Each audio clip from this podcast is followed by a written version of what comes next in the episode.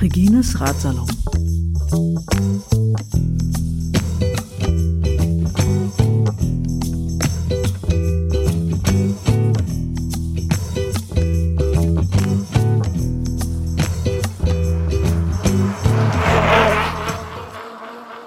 Herzlich willkommen zu einem weiteren Ratsalon. Ich glaube, wir haben heute eine ganz lustige äh, Location-Konstellation. Also der Ratsalon heute kommt aus Leipzig und äh, ich bin heute von Berlin nach Leipzig gereist, arbeitsbedingt.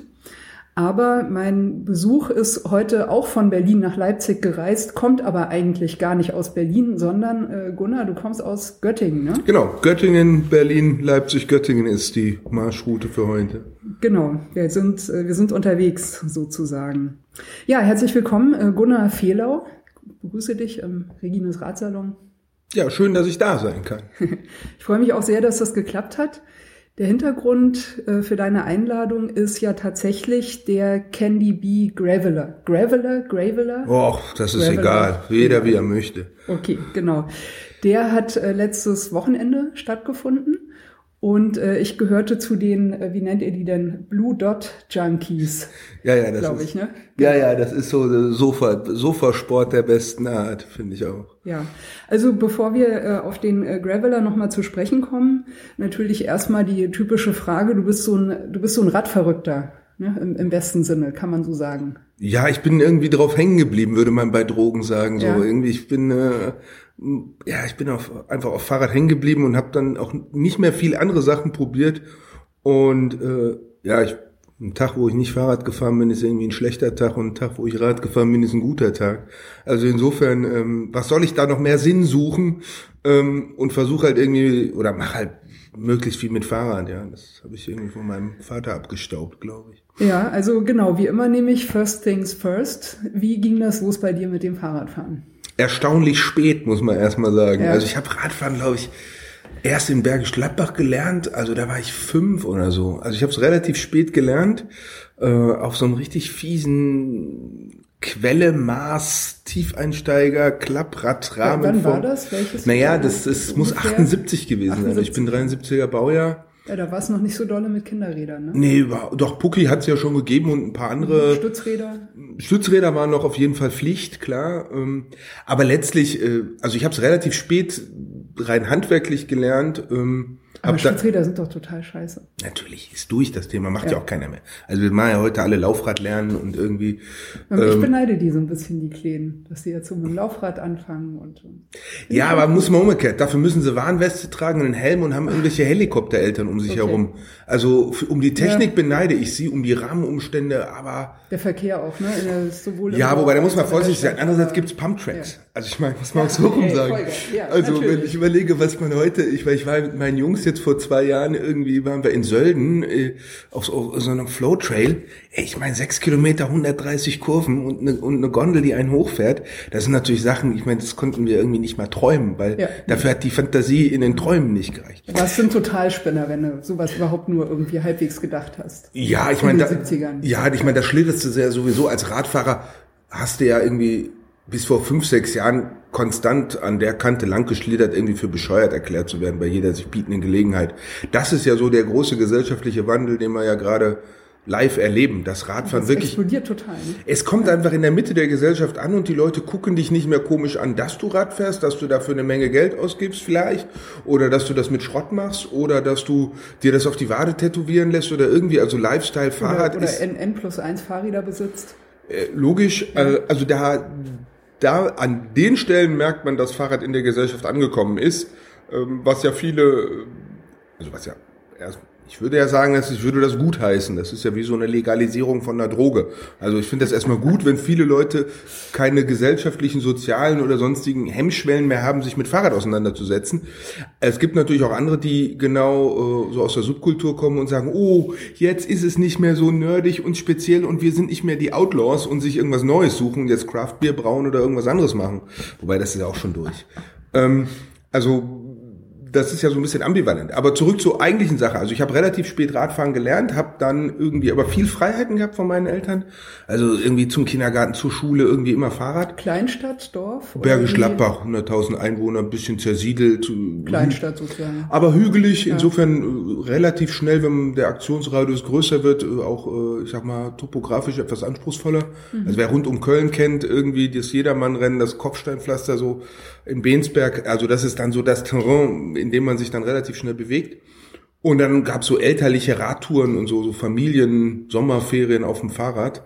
Ähm, so. Und das war dann so lange irgendwie Pflichtmobilität, weil meine Mutter auch klar gesagt hat, ich bin hier kein Taxiunternehmen, wenn du irgendwo hin willst, sieh zu, lauf, nimm den Bus, fahr Fahrrad. Ja. Ähm, was ich damals manchmal als hart empfunden habe, aber mittlerweile sage, ich habe glaube unglaublich viel Freiheitsmomente dadurch gehabt, weil ich einfach gesagt, so, ich fahre jetzt zu dem Kumpel irgendwie nach Herkenrad, das sind dann keine Ahnung fünf Kilometer und ein paar Höhenmeter.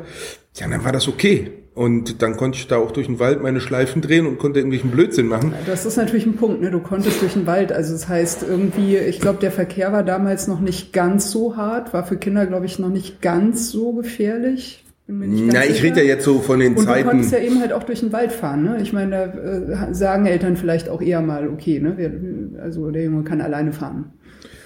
Ich glaube, dass das mehr, also dass die Grundhaltung der Eltern entscheidender ist als irgendwie die wahre Verkehrssituation.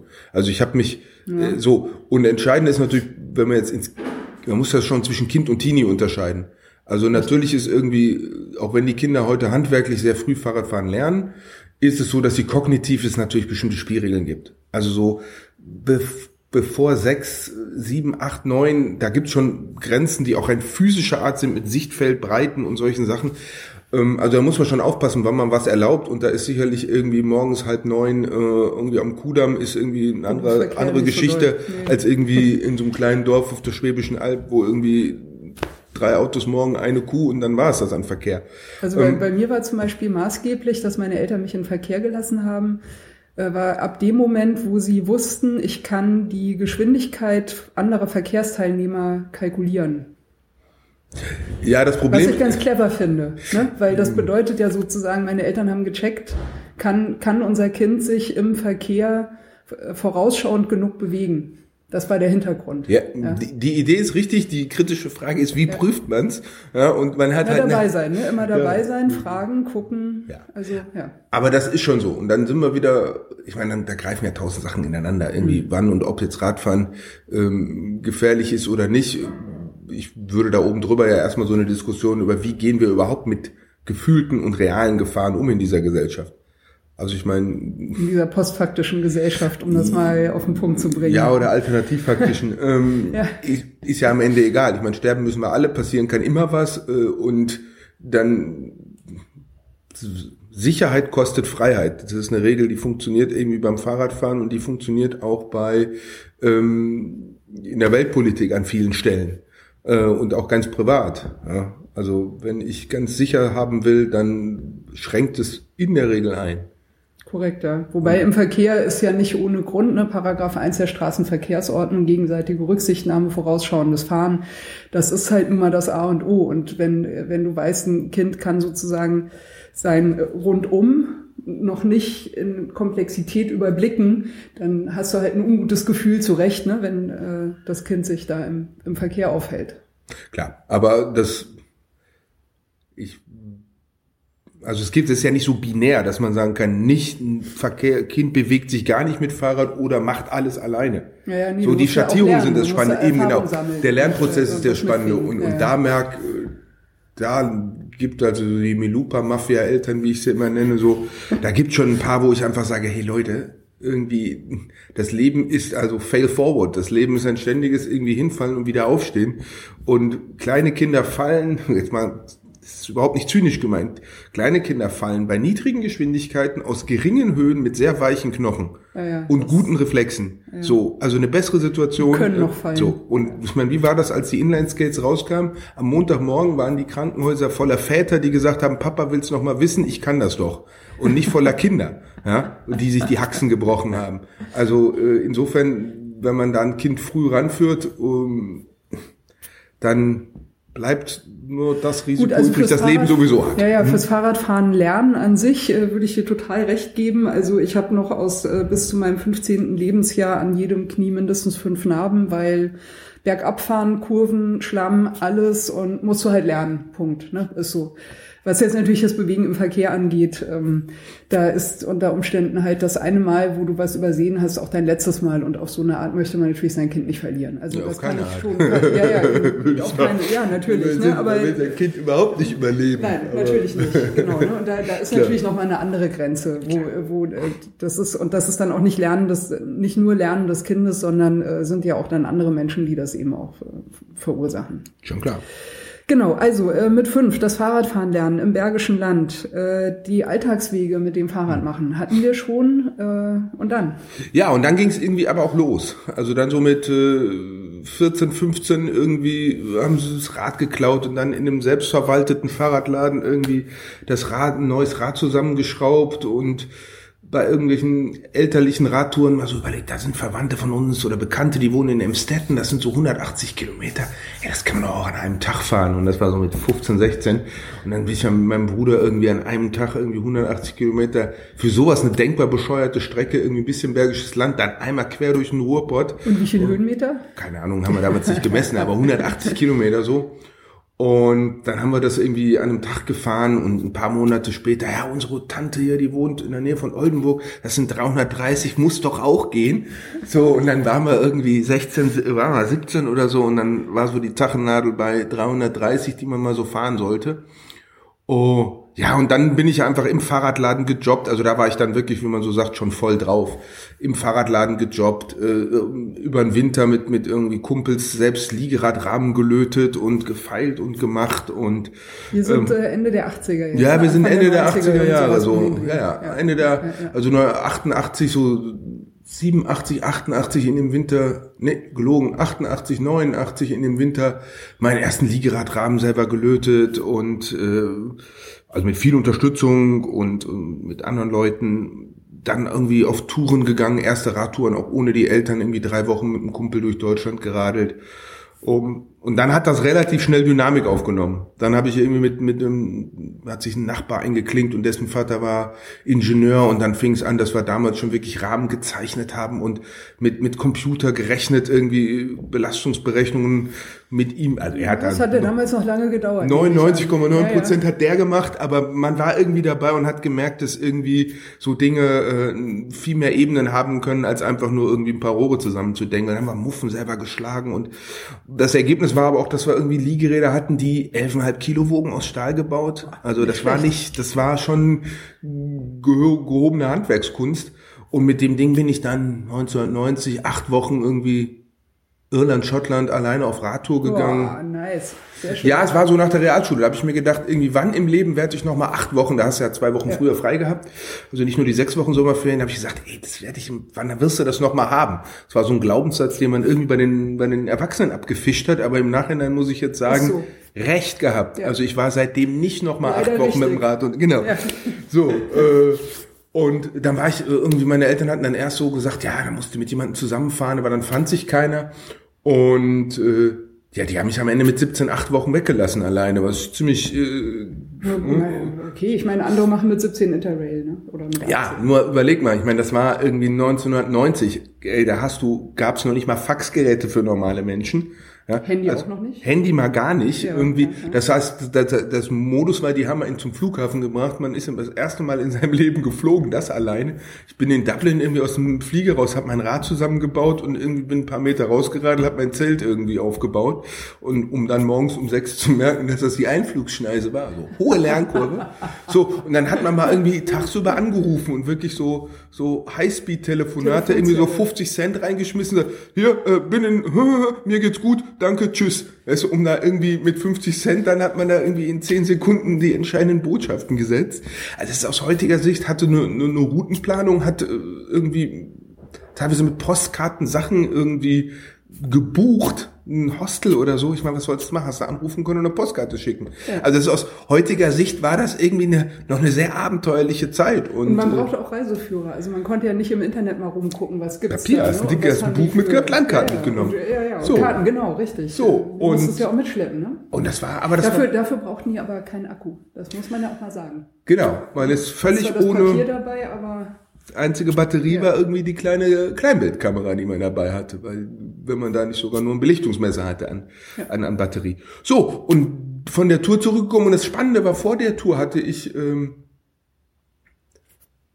an verschiedene Zeitschriften geschrieben, irgendwie, hey, ich würde so eine Tour, ich war 17, ne, ich würde so eine okay. Tour machen, ob sie nicht irgendwie, und auch ein paar Firmen angeschrieben, so nach dem Motto, ich baue, fahre hier mit meinem selbstgebauten Was, was waren das damals? Ortlieb nehme ich an. Ortlieb habe ich angeschrieben, Talersport, äh, nee, nee VD glaube ich nicht, aber so ein paar Firmen, ne? wo man so irgendwie dachte, die kennt man. Und Zeitschriften? Sportrad, Tour, Tour ja. ähm, aktiv Radfahren. Ähm, die war damals ganz groß, ne? Die kam auch, glaube ich, gerade erst raus. Die kam von der Bielefelder Verlagsanstalt. Genau, die hat noch nicht diesen Fitness-Touch gehabt, sondern mehr noch das Radtouren. Ja, das war ja das Vereinsorgan des ADFC zu der ja, Zeit. Ja. Und äh, also so ein paar Zeitschriften, die man anschreiben konnte und so ein paar Firmen, die man irgendwie cool fand und kannte. Und in der Tat irgendwie von Thaler Sport habe ich ein paar Adidas äh, Radschuhe gekriegt und nice. von Ortlieb kam irgendwie ein Taschensatz. So, und das ja. war damals ein Brett. Ja, ich meine, das ist heute noch ein Brett, wenn ja, du guckst so. Uh, und seitdem bin ich auch irgendwie, das ist, ich meine, das endet dann, wenn wir später über ein Candy sprechen, da drin, dass die Kontakte letztlich irgendwie sind 25 Jahre äh, alt sind, wo man, dass man irgendwie weiß, wie man anrufen muss, um irgendwie Sachen äh, anzuschieben. Und dann bin ich rum, äh, habe die Tour gemacht, habe danach irgendwie auf der Schreibmaschine wirklich noch so voll analog äh, mein, meine Artikel geschrieben. Hast du die Schreibmaschine dabei gehabt? Nee, das war nee, nee, zu Hause. Nee, Notizen ja. gemacht, aber zu Hause so ja. wirklich so mit äh, Tippex und korrigieren und sich vorher überlegen und nicht mit Absätze verschieben. Das kann man sich heute überhaupt nicht mehr vorstellen. Ja. Und äh, dann habe ich den geschrieben und da war ich 17 und dann gab's da irgendwie, oder bin dann, bis der rauskam, war ich irgendwie 18, da gab's Kohle für und da habe ich mir gedacht, wie geil ist das denn? Du machst, was du willst, irgendwie es ergeben sich Möglichkeiten und am Ende gibt's noch Moneten dafür. Da könnte man noch was draus machen. So, und äh, das war im Prinzip, also ich habe dann nicht gesagt, so, ich will jetzt Fahrradjournalist werden. Aber irgendwie habe ich mir gedacht, das ist cool und habe mir gedacht, ja, bevor ich wie meine Kumpels irgendwie im Palettenwerk tackern gehe in den Ferien, irgendwie mache ich doch lieber mal sowas. Und ähm, habe dann irgendwie in dem Sommer ein Fax wieder, ein Fax geschickt an irgendwie die Redaktion, die ich so kannte, äh, fahrradmäßig und habe gesagt, hier, das und das sind so die Projekte, die ich nächstes Jahr vorhabe, will Trondheim Oslo fahren, will das und das und das machen und irgendwie Kamera hätte ich auch, ob sie eine Geschichte brauchen. Und ja, einer hat sich, äh, Michael Bolschweiler, jetzt Chefredakteur vom Radmarkt, damals bei der Aktiv Radfahren, hat sich gemeldet, und hat gesagt, nee, können wir brauchen, können wir miteinander mal reden. So, lustig. Ich habe das ja auch alles damals gelesen, diese. Zeitschrift. Ne? Ich ja. denke gerade, wahrscheinlich habe ich irgendwann mal schon mal eine Reisereportage Vielleicht von hast du schon was von dir gelesen. So, und dann hat der sich sein, gemeldet und dann war ich irgendwie keine 18 und hatte irgendwie äh, Kontakte zu einer Fahrradzeitschrift und äh, Aufträge. So. Und das ist, ist dann auch, also du sagtest Realschule, das heißt, du hast dann Schule quasi fertig. Ich habe dann gewechselt. Und das war dann auch dein Beruf oder nee, genau. Nee, nee ich habe dann auf die ja. Gesamtschule, auf die Oberstufe einer Gesamtschule äh, gewechselt. Also wolltest du noch Abitur machen? Hab Abitur ja. gemacht, ähm, so, aber hab schon beim Abitur, also ich meine, da hab, in der Zeit habe ich dann mein erstes Buch geschrieben. Ähm, Wie hieß das? Das Liegerad. Das Liegerad. Also es gab da noch keinen ja, irgendwie so zu. Mhm. Und das war ja, das so war ja der heiße Shit, ne? Human Powered Vehicles. Ja, da, da war ich auch voll alles. drin in der also, Szene. und, und da ging es ja auch los mit hier Geschwindigkeitsrekorde ja, genau. mit, mit Vollverkleidung genau. und tiefer gelegt und also Hammer. Ja, das, genau, das, ist ja dann richtig ab. Das ist dann ja. der schnelle Fehler oder der fitte Fehler. Und mein Bruder, ja. also der hat da äh, so und da haben wir ähm, ja, also das war so, so die Szene und äh, mein Vater, der der der Comics macht, also redaktionell Comics gemacht hat, der immer auf der Buchmesse war und da hat da auch so eine Schnüss, wie ich sie manchmal habe, ist dann da irgendwie äh, ich habe ihm nur gesagt, geh mal beim Moby Dick Verlag vorbei, das ist heute Delius Klasin, die so Fahrradbücher, hol mir mal so einen Katalog, weil wie hat man das früher gemacht, war 90er ja, Jahre. Ja. Da musstest du irgendwie hin und die Hände so. Äh, ja, und dann ist der da hin und dann hat er auch so ein, ja, wenn er jemanden braucht, der euch ein Buch über Liegeräder schreibt, da kenne ich jemanden. ja, und wie war das dort? Ich meine, da hast du ja nicht jeden Tag 20 PowerPoint-Präsentationen oder PDFs geschickt bekommen mit, mit, mit Angeboten, nee. sondern dann haben die gesagt, das klingt interessant, irgendwie lassen Sie uns mal Adressen austauschen. Im Moby, Moby Dick Verlag habe ich auch noch ein Buch und zwar, das war damals, glaube ich, auch ein Klassiker über die äh, Bioergodynamik auf dem Fahrrad. Biomechanik äh, ja. und Dings am und Fahrrad, Fahrradphysik und Biomechanik. Ja, ja, genau. Fahrradphysik und Biomechanik. Genau. Ein super geiles Buch. Ja, Gucke ja. ich heute noch gerne rein. Genau. Fantastisch. Genau. Ja, ja, genau. Und, Moby Dick Verlag. Ja, jedenfalls. Das also das Endergebnis war, dass ich ein Jahr später auf der Buchmesse saß und mein Autorengespräch hatte. Und es war ziemlich cool. Also hat mein Vater auch, das war so souverän. Irgendwie hat er mich da so hingeführt und dann hat er gemerkt, dass ich da, setzt er sich so mit hin. Ich meine, ich war 17 oder 18. Und dann setzt er sich da so mit hin und so nach zehn Minuten steht er auf, ich sehe, mein Sohn ist hier in guten Händen, ich komme in einer Stunde wieder. Und hat mich den Rest alleine ja, machen lassen. Ja, ja so geil. Ja. So, und dann bin ich halt mit einem Buchvertrag nach Hause gegangen und äh, habe äh, dann irgendwie in, in eineinhalbjähriger Arbeit danach irgendwie mein erstes Buch geschrieben gehabt. Und, äh, und das war halt ein Türöffner, weil mhm. irgendwie, ich meine, als 18-Jähriger, wenn der irgendwo anruft und sagt, hier, Journalismus, wollen Sie was haben?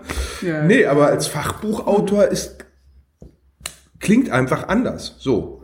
Und dann habe ich mein äh, Studium und meine Abi-Zeit im Prinzip statt Ferienjobs habe ich fahrradjournalistisch gearbeitet und äh, bist in der Weltgeschichte rumgefahren. Und habe immer eben, noch mit dem Liegerad? Ach, verschieden. Nee, ich habe Liegeräder und dann hatte ich das bestimmt. Dann habe ich Falträder, habe ich mich sehr viel mit beschäftigt. Also ich habe war auch schon Brompton damals wahrscheinlich. Ne? Ja, das ja. war, glaube ich, Brompton war, glaube ich, sehr früh das Maß der Dinge im Faltrad. Also es war so, dass ich letztlich also ich fand an den Liegerädern diese, dieses anarchische Konstruieren und irgendwie Speed Limit Ding total geil. Aber wenn ich jetzt mal hart sage, mir ist die Engstirnigkeit dieser Szene schwer auf die Nerven gegangen. Echt? Okay. Ja, so die dann nicht mehr von up, ja, die dann nicht mehr vom upright bicycle, sondern vom up wrong bicycle sprechen, weil das ja die falsche Körperhaltung ist und also die so ähm, also wir, wir, wir haben uns da seit Mitte der 80er Jahre irgendwie zusammengesetzt und die Weltrevolution in Form des liegenden Pedalierens stand unmittelbar bevor, aber sie kam nicht. So. Ähm, und irgendwie habe ich gemerkt, dass ich mit einem Mountainbike auch total viel Spaß hatte.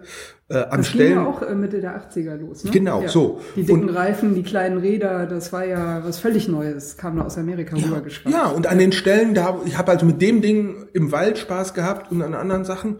Und mit dem Liegerad irgendwie, wenn es darum ging, irgendwie mit ein paar Kumpels wirklich schnell irgendwie RTFs irgendwie Rennradfahrer jagen, war halt auch geil. so. Aber ähm, für mich war das eine nicht besser als das andere. Also da habe ich irgendwie mit diesen fundamentalistischen Ecken irgendwie, ich meine, das gipfelte, dass du irgendwie auf der Spezi einen Vortrag gehalten hast und dann kam irgendwer in die Hand, Herr Fehler, Sie fahren ja kaum noch Liegerad, warum haben Sie die Sache verraten? Aber ich sage auch, nee, Leute, ey, ich fahre Liegerad, wenn es geil ist, ja, aber irgendwie, ich lass mich hier nicht in welche Sache? Hast du irgendwas unterschrieben? Hast du, hast du deine Seele an den Teufel verkauft? Ja, wenn ich Hast du mit Blut unterzeichnet? Nee, Gott bewahre. Ich habe mit ja. Blut auch, ich habe mit Blut einiges gelernt und einige Straßen unterzeichnet.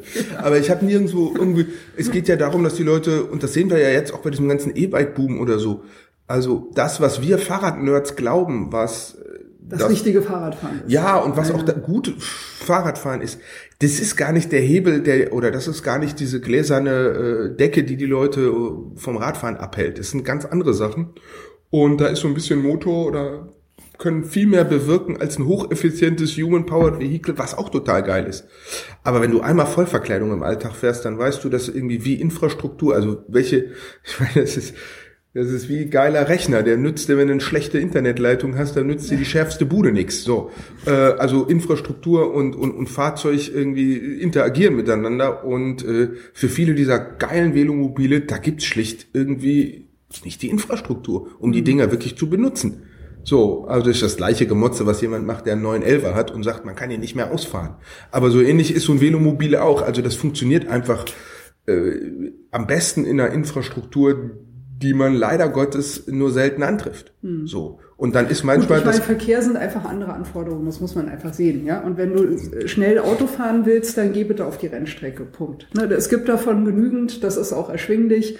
Dann geh dahin, ja. tob dich aus, stoß dir die Hörner ab oder fahr deine Autorennen in einer, in einer guten Computersimulation, äh, however, ja, aber bitte nicht im Verkehr. Ne? Andere nee. Verkehrsteilnehmer sind keine das will ich ja auch, Renn Rennkameraden. Dem wollte ich auch gar nicht das Wort nee, reden. Nee, es, nein, nein. Aber wir reden ja von Fließgeschwindigkeiten, wir reden ja von Flow, wir ja. reden ja von, ich meine, das ist ja auch das, einerseits ist es ja das Geile am Radfahren, diese unglaubliche Effizienz. Mhm. So umgekehrt. Ja, Fahrradphysik und Biomechanik. Ja, aber einfach ja. so, das erlebst du ja, musst du dich aufs Rad setzen, wenn ich gehe und mein, mhm. merke, was mein Puls tut und wenn ich das gleiche auf dem Fahrrad tue, wie unglaublich viel schneller ich bin und wenn ja noch Gravitation ins Spiel kommt, wenn ich irgendeinen Hügel hochfahre und danach runter, ja, spätestens dann ist ja Radfahren total geil. So und ähm, aber umgekehrt ist es ja trotzdem, merkst du ja immer wieder, wie unglaublich schwach und wie unglaublich wenig man als menschlicher Körper leisten kann. Also jeder Rasenmähermotor steckt einen ja so in die Tasche, jeder Mixermotor wahrscheinlich. Ja, ähm, ich meine, merkt man auch, wenn man mit dem E-Bike fährt. Einerseits sagt man, wie geil diese 250 Watt Dauerleistung. Ich meine, da muss irgendwie ich meine, weiß man ja selber als Sportler, was man tun muss, um seine anaerobe Schwelle mhm. überhaupt erstmal auf 250 Watt zu kriegen, geschweige denn sie um 250 Watt zu erhöhen. So, und trotzdem fährst du irgendwie eine sportliche Runde und du fährst den Akku alle. So, also am Ende gewinnt der Mensch und nicht die Maschine. So, ähm, finde ich, also dieses Wechselspiel finde ich immer wieder geil. Das ist einerseits äh, cool ist, wie wenig man leisten kann und wie schnell dann irgendwelche Sachen helfen und umgekehrt, wie unglaublich leistungsfähig man dann doch ist. Ja. Wir gehen nochmal zurück biografisch. Gehen also wir auf die 90er zurück. Bei, genau, wir waren jetzt bei, äh, du, das Abitur hat sich äh, genau. abgezeichnet. Du warst unterwegs weiterhin mit äh, Liegerad und ich nehme an, Mountainbike, normalen Rad, Rennrad. Also ich nehme an, du hast da alles durch. Querbeet. Also dann, also Faltrad, alles was. Falträder, ja. ähm, viel auch gerne Tandem gefahren. Ach, stimmt, also, also alles, was irgendwie ist. Ja, und dann kam so dieses, ich meine, wir sind einmal Trondheim Oslo gefahren, 91 einfach, wir haben in der Sportrad davon gelesen, dass das Ding gibt und fanden das so unvorstellbar. 540 Kilometer an einem Tag. Da haben wir gesagt, müssen wir machen. Ja, warum? Ja, weil wir es uns nicht vorstellen können. Und dann sind wir hin und sind es gefahren und ähm, Ein Tag heißt 24 Stunden, nicht, nicht Sonnenaufgang. Nee, nee, also Daytime Finisher, das ist dann mein Bruder, das ist nochmal eine andere Liga, weil okay. da musste irgendwie 14 Stunden fahren und das ist dann schon Krass. Gut. Da wird die Luft dann schon dünn, das tun nicht mehr so viele. Ähm, Jedenfalls sind wir es dann 91 mitgefahren und dann äh, bin ich, glaube ich, irgendwie sechs, sieben Jahre durchgehend gefahren, immer. Mein Bruder ist es seitdem jedes Jahr gefahren. Also der ist jetzt irgendwie 26. Mal oder so gefahren. Und ähm, also voll drauf hängen geblieben. Und ja, und dann haben wir es halt mit dem Tandem, mit dem Liegerad, mit, wir sind auch mal mit dem Triplet gefahren, mit dem Triplet? Ja, ein Dreier-Tandem halt. So, ähm, also egal irgendwie, und ich fand das immer gut. Also ich fand immer so, jedes Rad, Faltrad fand ich super, weil ich damals schon gerne mit der Bahn gefahren bin. Um, und die Kombination einfach so irgendwo klapp, klapp, Rad ausfalten, losfahren, fand ich super. Ähm, gab ja auch damals noch keine Leihräder, ne? Nicht so wie heute. Also das ja, ist das ja, ist ja auch äh, irgendwie in der Regel. Ja, muss man ja auch mal sehen, ne? Spricht ja alles auch für so ein Faltrad. Ja, oder, oder halt dagegen, wenn es halt genügend Leihräder irgendwo gibt. Ja, aber selbst will, dann, ne? so eine, ich habe ja. ich hab so eine ausgeprägte Mietradallergie. Also ich sitze echt lieber auf meinem eigenen Rad. Also das ist Kann ich gut äh, nachvollziehen. so, Mhm. also wann immer, also es ist eher so, dass ich mich fast nackt fühle, wenn ich kein Faltrad dabei habe. Also komisch so. Und ja, und dann halt verschiedene Radgattungen und dann muss man ja auch im Hinterkopf haben, das war so die Zeit dieses ersten großen Mountainbike- und Trekkingrad-Booms. Ja. Das heißt, ich habe irgendwie, da war journalistisch Bedarf da. Also die Leute haben Stories gewollt. Ich habe für Fit for Fun, für Autobild, für die. Zeit, für alles Mögliche Mhm. habe ich irgendwie Fahrradsachen gemacht und konnte ja auch so von das Trekkingrad für irgendwie Normalos bis hin zu ähm, total nerdigen äh, Spinnerkram irgendwie war ich in Amiland und bin da mit meinem Liegerad rumgetourt und habe irgendwie verrückte Leute besucht. Also habe so alles so, so, so, so ein Potpourri und so einen Bauchladen an Fahrradthemen gehabt und das war geil. Ich meine, andere haben irgendwie als Studenten hier in Leipzig für wirklich wenig Kohle irgendwie Umzüge gemacht.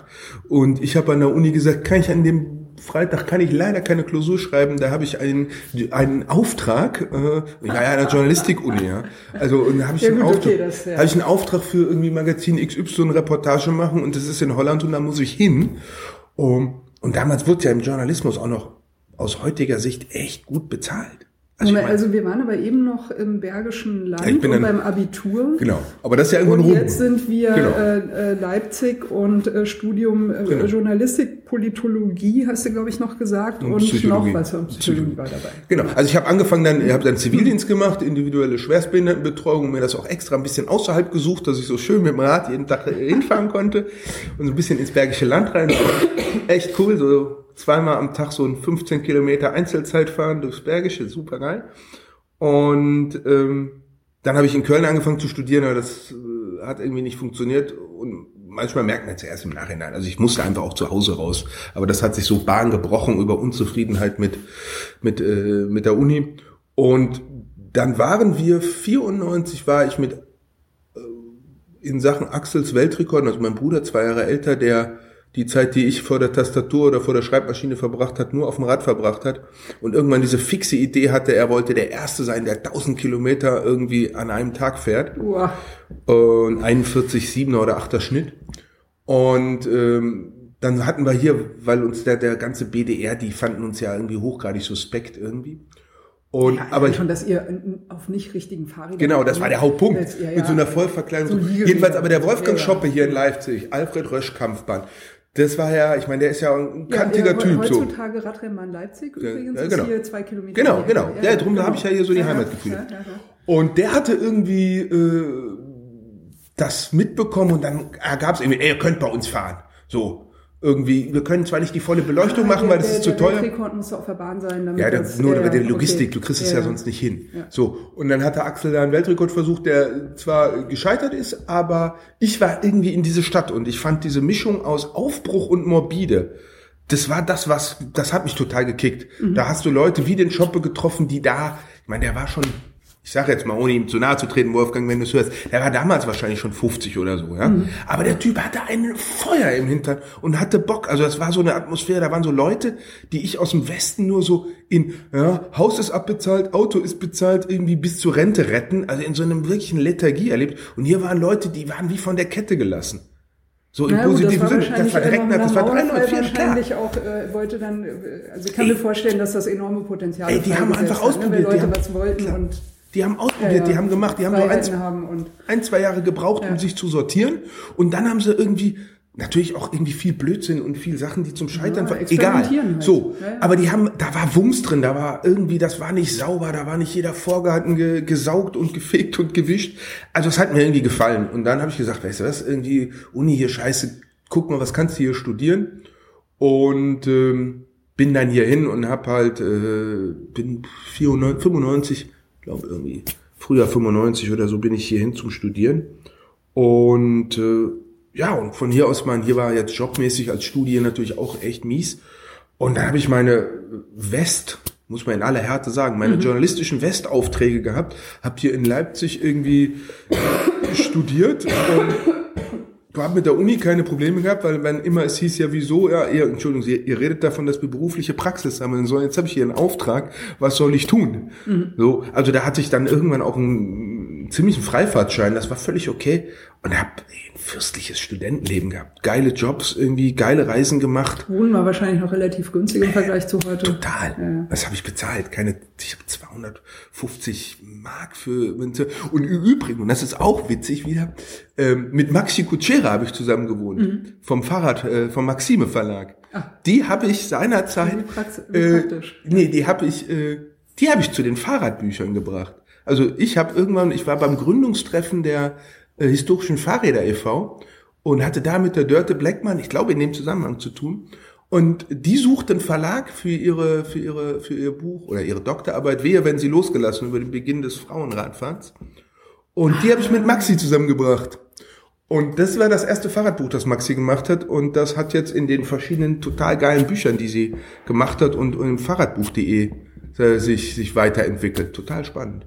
Ja, also mit der jedenfalls eine WG in ähm, Golis draußen und ähm, ja, war gut. War einfach eine lustige Zeit. Also totale Narrenfreiheit irgendwie. Im Journalismus wurde noch vernünftig. Die haben noch so Sachen gemacht wie Ausfallhonorar.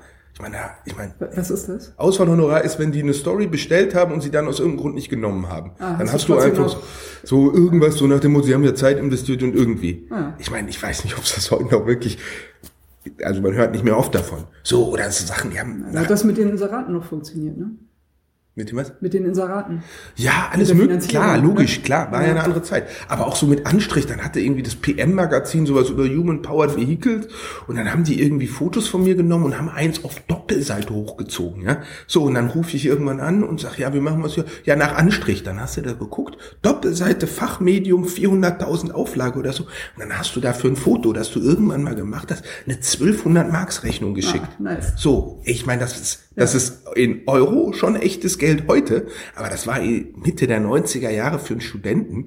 Der, da musstest du zwei Monate nicht mehr arbeiten, gefühlt. Ja. So, also so war das eine super Zeit. Finanzierung gesichert. Eben, also ich hatte ein super Studentenleben, habe irgendwie tolle Reisen machen können, habe hier in Leipzig tolle Leute kennengelernt, äh, war viel unterwegs ähm, habe so diesen Anfang vom Internet, ich meine, ich hatte eine E-Mail-Adresse, irgendwie meine erste 1994. Los, ne? So, ja, genau. oh, und habe das so mitbekommen mit, mit irgendwelchen Reisevorbereitungen, dass man mal, also verrückteste Sachen, die man damals erlebt hat. Und ja, und trotzdem habe ich halt im Journalismus, um das weiterzubringen, habe ich halt auch gemerkt, obwohl ich in der Branche dann gut vernetzt war und so, wie schwer war es irgendwie meine Infos zusammenzukriegen. Mhm. Und hatte dann, als so das Studium sich dem, dem Ende näherte, mir so überlegt, was könntest du machen? Und habe äh, hab dann so ein Konzept geschrieben, äh, noch unter einem anderen Namen, was dann später, äh, drei, vier Jahre später als Pressedienstfach wieder hochploppte ähm, und hatte dann irgendwie zwei Jobangebote ähm, und habe mich für das von Riso Müller entschieden und war ja dann dort drei Jahre bei, bei Riso Müller, die ich Markus und Heiko seit ihrem ersten Messeauftritt kannte, als sie noch mit ihren Hot Ears rummachten und da so ein. Ich wollte gerade sagen, das waren, das waren so die ersten Bastler, die da rauskamen und äh, eigene Produkte in den Markt geworfen haben und äh, genau an die an diese Hot Ears kann ich mich auch noch erinnern. Das waren so ähm, aus Vlies, ne? genau. so, so dreiecksförmige, äh, äh, quasi doppelwandige, wie so ein wie so ein Buffy, wie so wie dieser Hals äh, äh Hals, ähm, weiß ich nicht Röhren. Keine Ahnung, wie man die genau nennen soll. Und äh, die konntest du, die waren mit, mit, einem, äh, mit einem Klettverschluss zusammen und die konntest du über den Helm äh, packen im Winter, damit die Ohren warm geblieben sind. Genau, du hast sie ja. in, die, in die Helmgurtung eingeklettet und dadurch hast du kein Stirnband gehabt, was so die Helmarrangements gestört hat, aber trotzdem warme Ohren.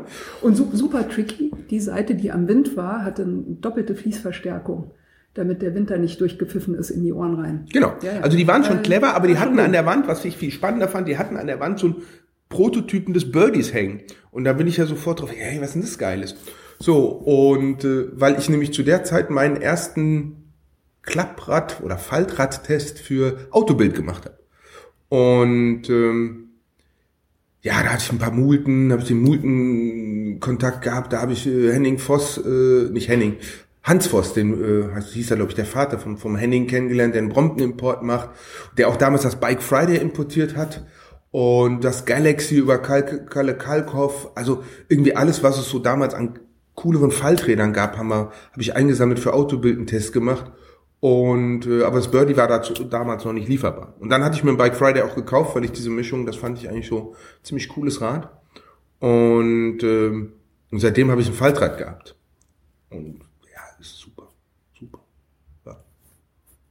Viele schöne Fahrten. So, und dann ging es irgendwann zu Ende mit dem Studium. Dann genau. ja dann auch mal einen Abschluss machen und äh, in das wirkliche Leben losgelassen werden. Ja, das hat ja für mich nebenher schon stattgefunden. Also mhm. ich habe relativ schnell entschieden, dass ich keine wissenschaftliche Karriere anstrebe. Also alles das, was irgendwie eine wissenschaftliche Karriere auszeichnet, war bei mir mit dem negativen Vorzeichen behaftet. Also, hatte ich überhaupt ging gar nicht so für mich. Darum habe ich wirklich nur noch auf Zettel abholen, auf Schein studiert im wahrsten Sinne des Wortes und habe das sehr beschleunigt und absolut bis an die Grauzone der Legalität minimiert den Aufwand. Und ähm, hab dann, wie gesagt, das Angebot bei Riso Müller gehabt, habe dort die Unternehmenskommunikation aufgebaut äh, und, und, und das Marketing, Marketing strukturiert mhm. und so. Pressemitteilung rausschicken. Den Kram. Wobei, ich meine, da ist Heiko ohnehin ja ein quirliger und, und hat einen hohen eigenen Spin und, und, und Markus auch. Aber im Prinzip habe ich das angefangen zu strukturieren und, und, und irgendwo zu da Prozesse einzuführen. Und äh, ja, nach drei Jahren fand ich das gut, ähm, aber auch irgendwie so, hatte so ein Fertiggefühl und habe dann zwei Schlenker gemacht, die wir an der Stelle nicht ausführen müssen, groß. Hab zweimal gedacht, das wäre ziemlich cool, was passiert und habe zweimal ziemlich Pech gehabt. Und in der gleichen Zeit aber war ich irgendwie auch schon äh, Vater geworden und auch auf dem Weg, das zweite Mal Vater zu werden. Und dann habe ich irgendwie mal mit Uli, mit meiner Frau gesprochen und gesagt, so, jetzt haben wir irgendwie zweimal hier Pech gehabt innerhalb der Probezeit. Ähm, muss man sich das jetzt ein drittes Mal abholen? Oder kann man sich was anderes vorstellen? Und dann habe ich gesagt, ich habe da so eine Idee, die hatte ich schon mal irgendwie äh, Ende des Studiums und ich glaube, die Zeit dafür ist noch viel besser als als sie damals war und ich kenne jetzt noch mehr Leute, um das irgendwie anzuschieben. Ich, wir, wir sind jetzt Ende 90er. Ja, so 2002, 2001. Also, ja, frühe, frühe Nullerjahre. Frühe Nullerjahre, genau. Ne? Ja, ja, genau. Und, äh, und dann habe ich gesagt, hier, ich habe eine Idee, wie ich, wie ich mich selbstständig machen könnte. Ähm, und ich glaube, das ist gut. Und ich glaube, ich habe mehr Lust, die Verantwortung zu haben und das selber zu steuern, als irgendwie morgens in Betrieb zu kommen und zu erfahren, dass irgendwie alles anders ist und irgendwie doof und man sei ja der Letzte, der gekommen ist und damit der Erste, der gehen dürfte. Ähm, habe ich gesagt, dann will ich lieber die Verantwortung haben und habe das selber in der Hand und kriege ganz früh mit, wenn irgendwas aus dem Fugen gerät und kann auch ganz, ganz massiv irgendwie selber Einfluss nehmen, weil mein Laden. Und äh, ja, da habe ich ein Pressedienst Fahrrad gegründet und die Idee war eigentlich in den 90er schon gekommen, dass es einerseits ein super spannendes Thema gibt, nämlich Fahrrad. So umgekehrt gibt es einen Medienapparat, der extrem inkompatibel ist zum Thema Fahrrad. Das hatte damals mhm. auch ganz viel mit Lebensrealität zu tun. Ein Journalist ist nicht Fahrrad gefahren. Mhm. Der wollte trocken zu Terminen kommen, der hatte ein Auto. Also all das, wofür wir heute Fahrrad sehen, mit schnell, hält fit, äh, flexibel und so, das hatte damals ja noch ein ganz anderes Vorzeichen. Also ein Journalist ist mit dem Fahrrad zur Arbeit gefahren, wenn er einen Tag vorher gesoffen hatte. So reden wir nicht drum herum. Ja, wenn er einen Lappen verloren hat, weil er zu viel Tempolimits hatte oder wenn er irgendwie betrunken war. Aber ansonsten ist man nicht Fahrrad gefahren. So. Gut, andererseits gab es ja damals noch, äh, habe ich kürzlich gesehen, so ein, äh, ich glaube, End 70er Jahre äh, Tour de France äh, Reportagen mit Schnitt da sind die äh, Fernsehreporter auf dem Fahrrad neben den Profis hergefahren mit ihren tragbaren Tonbandgeräten ja. und haben die nebenher Fahrradfahrenderweise mit dem Mikro interviewt. Aber das war ja kriegst du heute auch nicht mehr, ne? Ja, aber das aber andere Geschichte, das war geil, ne? so. Ja. Aber so der normale regionale Tageszeitungsjournalist oder der normale Magazinmann, der ist nicht Fahrrad gefahren. Nee, das ging ja in den 80ern äh, äh, los mit äh, Aerobic, ne, diese überhaupt diese Fitness-Sache. Ich muss mich fit, fit halten im Alltag, ich muss auf meine Fitness achten, ja Arnold Schwarzenegger, kann man mhm. sich ja auch noch äh, gut dran erinnern. Jane Fonda mit ihren Aerobic äh, Home-Videos, ja. Also VHS hat da ja auch eine gewisse äh, Rolle gespielt. Und natürlich die Grünen, die dann plötzlich äh, ankamen, also mit dem, äh, mit dem Umweltaktivismus, mit dem Ökoaspekt, mit äh, wenn, wenn wir Auto fahren, machen wir unsere, äh, unsere Natur kaputt. Ja. So, und das, das hat sich dann alles mal zusammengewirbelt und hat sich ja dann eben äh, auch auf eine gewisse Art niedergeschlagen. Ne? Das Schon trotzdem, aber am hat Ende heute einen anderen, einen anderen Spin, ne? einen anderen klar. Touch, ist klar, aber das waren so die Anfänge davon, ne? woher das überhaupt kam mit dem Radfahren. Aber die, trotzdem, also worauf ich hinaus wollte, ja. ist die Lebensrealität von so einem Journalisten in den 90ern, die hat nicht besonders, also da hat Fahrrad nicht stattgefunden. Ja. Und das haben wir auch später beim Pressedienst Fahrrad noch bis vor fünf, sechs Jahren wirklich oft gehabt, dass Leute auf Termine kamen und gesagt haben, ja, also mein letztes Fahrrad habe ich mir zur äh, Konfirmation gekauft. Und das waren dann Leute, hm, die eher die Konfirmation ihrer Kinder jetzt feierten. Also, und da war klar irgendwie, denen das Thema Fahrrad schmackhaft zu machen, also so inhaltlich schmackhaft zu machen, als auch so aufzubereiten, dass es in ihren Arbeitsworkflow passt und am Ende die Leute so mit Argumenten zu munitionieren, dass sie eine, eine Redaktionssitzung so ein Thema einfach durchkriegen. Wir wissen ja, ich meine, da wird gehackt und gestochen für der Platz kann man nur einmal vergeben. Mhm. So, und dann muss man einen Chefredakteur irgendwie dazu rüberziehen, zu sagen, hier, wir machen die, Do die Doppelseite Ratgeber oder Service, die machen wir jetzt zum Thema Fahrrad oder Fahrradfrühlingsputz oder irgendwas. So, und ähm, da haben wir gesagt, da muss es irgendwen geben, so als Mitte. Ich habe äh, als Journalist gesehen, wo da die Grenzen sind in den 90ern, selbst wenn man in der Branche einen gewissen Bekanntheitsgrad hat und auch viele Leute kennt. Ich habe umgekehrt bei, bei Riso Müller gesehen, wo auch die Grenzen der Kommunikation einer einzelnen Firma sind, mhm. die natürlich am Ende immer die Fahne oben drüber stehen hat, ich will verkaufen. Zu Recht. Klar, ist ja, natürlich, ja. So, ich habe eine Zeit lang auch beim VSF gearbeitet äh, und habe auch gesehen, dass so ein Verband am Ende irgendwie Verbandsinteressen oder irgendwas hat. So, VSF steht für Ver Verband, Verbund Selbstverwaltung und Verwaltung. Ah. Also früher, heute heißt es Verbundservice und äh, Fahrrad. Äh, Bremen die Fahrradmanufaktur. Genau. Her. Also früher ja. Verbund Selbstverwalteter. Fahrradbetriebe, heute äh, Ver Verbundservice und Fahrrad. Ähm, lange Zeit einfach die Guten, dass man die, wenn, wenn Fahrrad, Qualität und Schutzblech waren die, so, ist einfach so. Und ähm, waren ja auch gute Räder. Äh, keine Frage, also, unbenommen, unbenommen. Zu Recht. Äh, nee, nee, also so ein so Fahrradmanufakturräder ist das ein oder andere echter Klassiker, auch in der, ich sag mal, Entwicklungsgeschichte. Also das moderne E-Bike ist meine These als Alltagsfahrrad, ist ohne das A-Modell der Fahrradmanufaktur eigentlich nicht denkbar. Also der rote Faden ist eindeutig für mich. Und ähm, Ja, jedenfalls, also war klar, da braucht es eine Instanz, äh, irgendwen dazwischen, der Fahrrad erstmal vermittelt, der auf Journalisten eingeht, der journalistisch denkt und dann habe ich gesagt, gibt so nicht machen. So, und das hatte ich Ende der äh, 90er schon so als Idee, habe das dann aber für, für, für, die, für die Jobangebote, die ich hatte, erstmal wieder in die, in die in die Schublade gelegt und als irgendwie dann Zeit für Neuigkeiten und für Veränderungen war, ploppte die Idee wieder hoch und ich habe drauf geguckt und habe mir so mein eigenes Konzept, was ich da gelesen, geschrieben hatte, durchgelesen und gesagt, jo, stimmt, irgendwie ist noch Eigentlich schlimm. geil. Ja, leider geil. So, es ist irgendwie, es, es stimmt in allen, also die Grundannahmen stimmen noch und die Möglichkeiten und die Potenziale und meine Kontakte sind jetzt drei oder vier Jahre weiter noch viel größer. Ich kenne noch viel mehr Leute in der Industrie, ich kenne noch viel mehr unterschiedliche Journalisten. So, und dann habe ich die Idee ausgearbeitet und habe, äh, ja, salopp gesagt, irgendwie Geld eingesammelt und habe gesagt, so, wen kann man da als Unterstützer für so einen Themendienst äh, einsammeln? Und äh, ja, auf der Euro, also im Juni angefangen zu planen, auf der Eurobike irgendwie letzte Gespräche gehabt und drei Wochen später auf der IFMA gelauncht, wie man heute sagen würde, 2003. So, und, und das, das gab ja damals auch nur diese zwei Fahrradmessen, ne? Friedrichshafen Kein Internet, und, genau. Und äh, IFMA war, glaube ich, Köln, ne? wenn ich mich genau. recht entsinne. Ja. Genau. Das waren ja die, also äh, Friedrichshafen, glaube ich, zuerst, ne? die Eurobike ja. und IFMA zog da noch ein bisschen nach und das waren so die zwei Branchenhighlights, im Jahr. Ja, zumindestens. ich sage jetzt, ja, im Prinzip schon. Also dann hast du noch EICMA gehabt oder die Feeds oder so, oder in Anaheim halt, oder später in Vegas äh, Interbike. Aber ich, sag, also für Deutschland manche. Aber ich sag mal, für ja, Europa ja. und für Deutschland waren das die Messen. Ja. So, und ja, hin und Journalisten fanden es super, alle fanden es super, dass sie endlich mal irgendwo einfach anrufen können, sich Fahrrad erklären lassen können und, und gute Infos kriegen.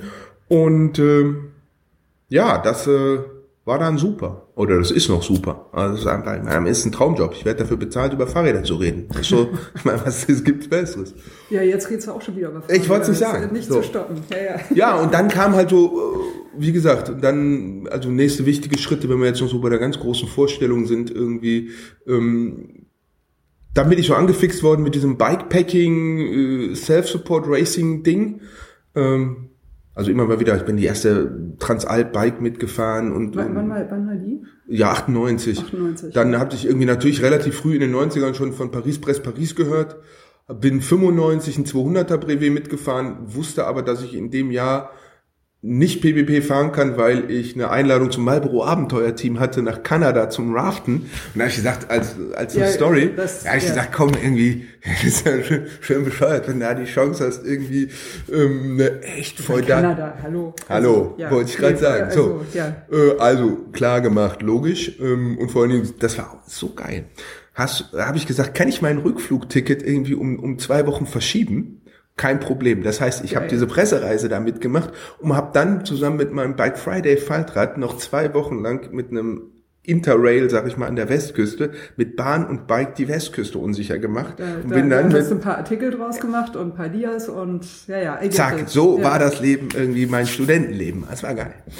Und ähm, jedenfalls, also das wusste ich nicht. Dann hatte ich 99, äh, hatte ich alle Qualis im Sack, ja, alle Qualis für PvP im Sack und habe äh, aber innerhalb von drei Wochen hätte ich dann meinen ersten, meine erste Messe mit Riso Müller gehabt, meine letzte Uni-Prüfung und PBP oh. innerhalb von zwei Wochen. Und da habe ich mir gedacht, das ist irgendwie, das ist ein Programm, ja. Das ist ein bisschen zu, zu viel und habe mal so natürlich dann überlegt, was kannst du weglassen? Am liebsten hätte ich die Uni-Prüfung weggelassen. Die war aber irgendwie nicht wegzulassen. Die Messe konnte ich auch nicht verschieben. Damit war klar, PBP fährst du nicht. So. Und 2.3 ähm, war irgendwie, ja, gerade in den Wochen mit, äh, mit, mit dem Pressedienst Fahrrad selbstständig gemacht, irgendwie ein, ein fünf Monate altes Kind äh, und ein nicht mal zwei Jahre altes Kind äh, zu Hause, da war auch klar, ey, mal zu, komm, das ist Wahnsinn, jetzt PvP zu fahren. Mhm. So, und dann bin ich, 2007 bin ich dann gefahren in diesem unsäglich kalten Regenjahr mit dieser hohen, äh, hohen äh, Quitquote.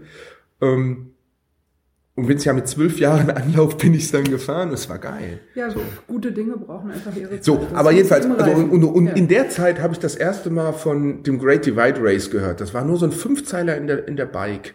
Äh, stand da irgendwie unser Mitarbeiter Schrauber Dominik Scherer fährt das Ding mit. Ich gegoogelt, das ging ja dann damals schon richtig so.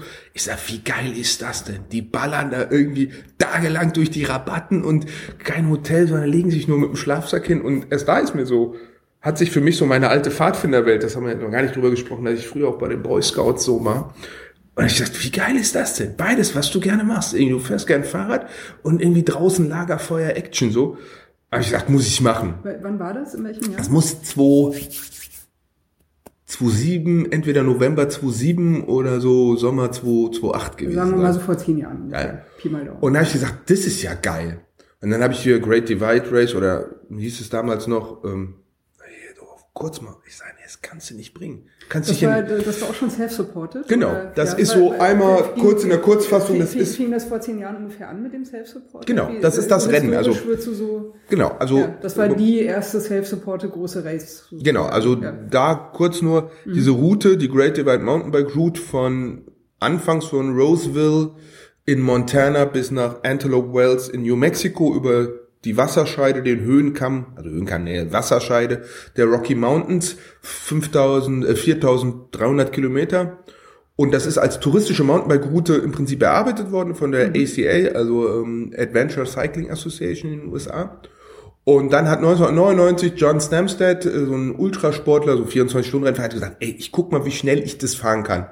So, und hat dann mit im Prinzip Self-Support Racing erfunden. Hat sich gesagt, so, ich will hier keinen Service, weil er sich vielleicht auch gar nicht irgendwie logistisch und sonst wie leisten konnte. Ja, hat sich einen, muss ja auch erstmal, ja, genau, ja, also- hat sich einen Schlafsack geschnappt, hat sich überlegt, was er sonst noch braucht, hat sich aufs Rad gesetzt und ist es irgendwie in 18,5 Tagen oder irgendwie 19 Tagen runtergeballert. Und kurz danach fanden das ein paar andere auch so cool und haben gesagt, komm, ja, machen wir ein Rennen, fahren wir mal um die Wette in dem Modus. Und das muss, weiß ich nicht, 2,4, 2,5 gewesen sein, hieß dann Great Divide Race. Und die ACA hatte dann zwischendurch noch den Teil von Kanada, von Banff, so 260 Meilen bis nach Amerika gescoutet. Und dann sind das einige schon immer so als eigenen Prolog vorne weggefahren.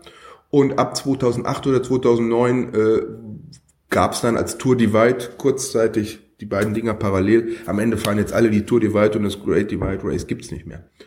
Und das habe ich jedenfalls gelesen und wenn man mal das mal so mit Reisen und Akklimatisation und man kann ja nicht alles planen und so war klar irgendwie, ey, dafür brauchst du drei, vier bis fünf Wochen. Ja. Und da habe ich so in mein Leben reingeguckt und habe gesagt, so irgendwie sechs Wochen vor der Eurobike, fünf Wochen weg sein, das kannst du mal ganz getrost knicken.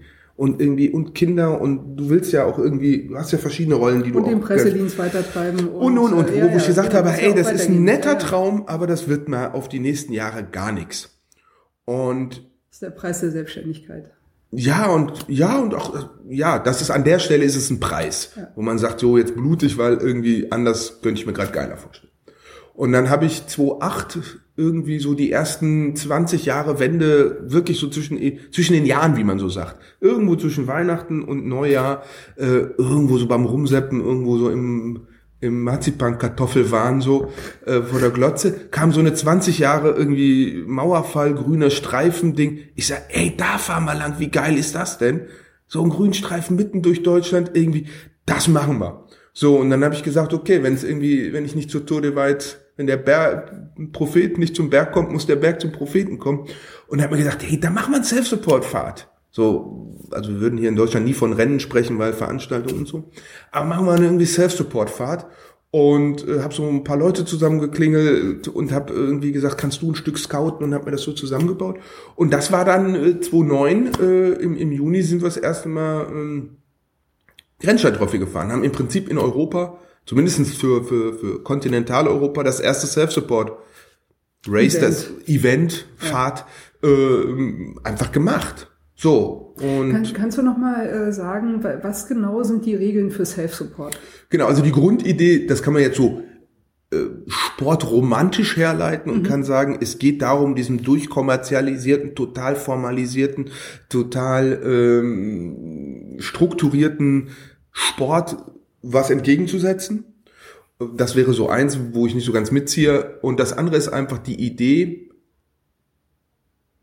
also wenn ich mir im Extremsten angucke, so Rum oder so, da, da treten ja Systeme gegeneinander an. Rum, also du meinst Race Across, Across America, ja. da ist, oder auch bei so einem Tour de France Tross, da fährt ja nicht nur irgendwie Froome gegen Schlag mich tot, Nee, da sondern da fährt das Werden ganze Städte nebenher da, betransportiert. genau, Ja, ja. also da, wär, da fährt eine Sky-Philosophie mit einem Sky-Budget und einer Sky-Maschinerie gegen die XY-Maschinerie. So. Und der Fahrer ist Innerhalb der Tour de France Maschinerie muss Genau. man noch erwähnen. Genau, ist die ja innerhalb noch der Sport, ne? genau. Ja, ja, so. genau. Und Und der Sportler ist ein Teil, aber wirklich nur ein Teil. Ja. Und, man, und man weiß, man wird die Tour de France nicht ohne Team und auch nicht ohne diese Maschinerie gewinnen. Mhm. Also am Ende, ein Fahrer gewinnt die nicht, ein Fahrer verliert sie nur. So. Und es geht um Zeiten, es geht um Punkte, es geht um Platzierung, so, es geht genau. um Trikots. So, ja. und es geht um Kohle und es ist auch viel Dreck im Spiel. Ja. So. Äh, nicht mehr oder weniger als in anderen Sportarten, nur ein bisschen. Viel geht es auch immer viel so. Dreck im Spiel. und bei der Self-Support ist die Idee zu sagen, was kann ich, also möglichst alles selber machen, Self-Support, wirklich mhm. zu sagen, ich mache das alles selber. Ich bin mein eigener Mechaniker, ich bin mein eigener Koch, ich bin mein eigener Physio, ich bin mein eigener Navigator, ich bin alles selber. Alles, was ich brauche, nehme ich selber mit oder beschaffe es mir selber. Wie weit man das jetzt treibt, ist, ähm, ich sag mhm. mal, ist, es ist erstmal eine Gentlemans Idee oder eine Gentlewoman Idee, wo man sagt, hey, wir haben hier so eine Idee, das nennen wir Codex, nach der wollen wir hier fahren und wollen jeder kann dann auch selber für sich entscheiden, wie kompetitiv er das macht. Ob er jetzt sagt, ich will hier irgendwie schneller sein als alle andere, oder ob er sagt, er will nur an seiner Grenze fahren, oder ob er sagt, ich will einfach nur eine gute Zeit haben. Aber das ist eine Idee und heißt zum Beispiel, dass du auch keine Vorarrangements triffst. Also du kannst hier durchaus eine Liste von Hotels auf der Strecke machen, aber du dürftest keine Hotels vorbuchen. Mhm, okay. wenn, wenn du zwischendurch merkst, es geht einfach gar nicht ja, mehr und da ist was, dann übernachtest du da und dann ist gut. Genau. Und man sagt, only public service on public places. Also mhm. man nimmt eigentlich nur kommerzielle Angebote statt, die so an, die so jedem anderen auch zur Verfügung stünden. Okay. Also zu sagen, hier, ja. Kumpel wohnt auf der Strecke, bei dem fahre ich vorbei, bei dem dusche ich mich und irgendwie ist nur okay. Hinterleg mir Klamotten. Mhm. Ist nur okay, wenn der Typ sagt, das dürfen alle hier. Ja. Und alle heißt, drei Uhr nachts klingelt irgendwie jemand, den er nie gesehen hat und sagt, ich hätte jetzt gerne Dusche. Ja, also so, so Warm Showers Org. Ja, ja aber ein bisschen anders. Also wenn, in der Szene heißt das Trail Magic. So, ah, ja, okay. und, mhm. Get it. Ja. Weil man es auch vorher nicht weiß. Mhm. Ähm, so. Und äh, das ist im Groben die Idee. Wie weit man das mit dieser Private Help treibt, es gibt so diese, es gibt zwei gute Geschichten dazu. Die eine ist, Zwei Tour de Weit-Fahrer sind irgendwie zusammen unterwegs, fahren natürlich nie direkt hintereinander, weil Windschattenverbot, fahren so immer ein bisschen hm, und sind an so einer Kreuzung und beide gucken so auf die Karte, wo es lang geht. Dem einen fällt die Karte hin, der andere will sich bücken, um sie ihm hochzuheben und dann sagt der erste, no private help und hey, hebt sie sich selber auf. So, also wie weit man das jetzt treibt oder wenn wenn man zu zweit ist irgendwie nach 150 Meilen durch die Rabatten und fährt vor einen Supermarkt und sagt, komm, ich pass auf die Räder auf, du gehst einkaufen, wäre nach einer ganz harten salafistisch fundamental orthodoxen Auslegung schon Private Help und mhm. beide wären raus. So, Beide. Äh, beide, natürlich, weil beide haben ja.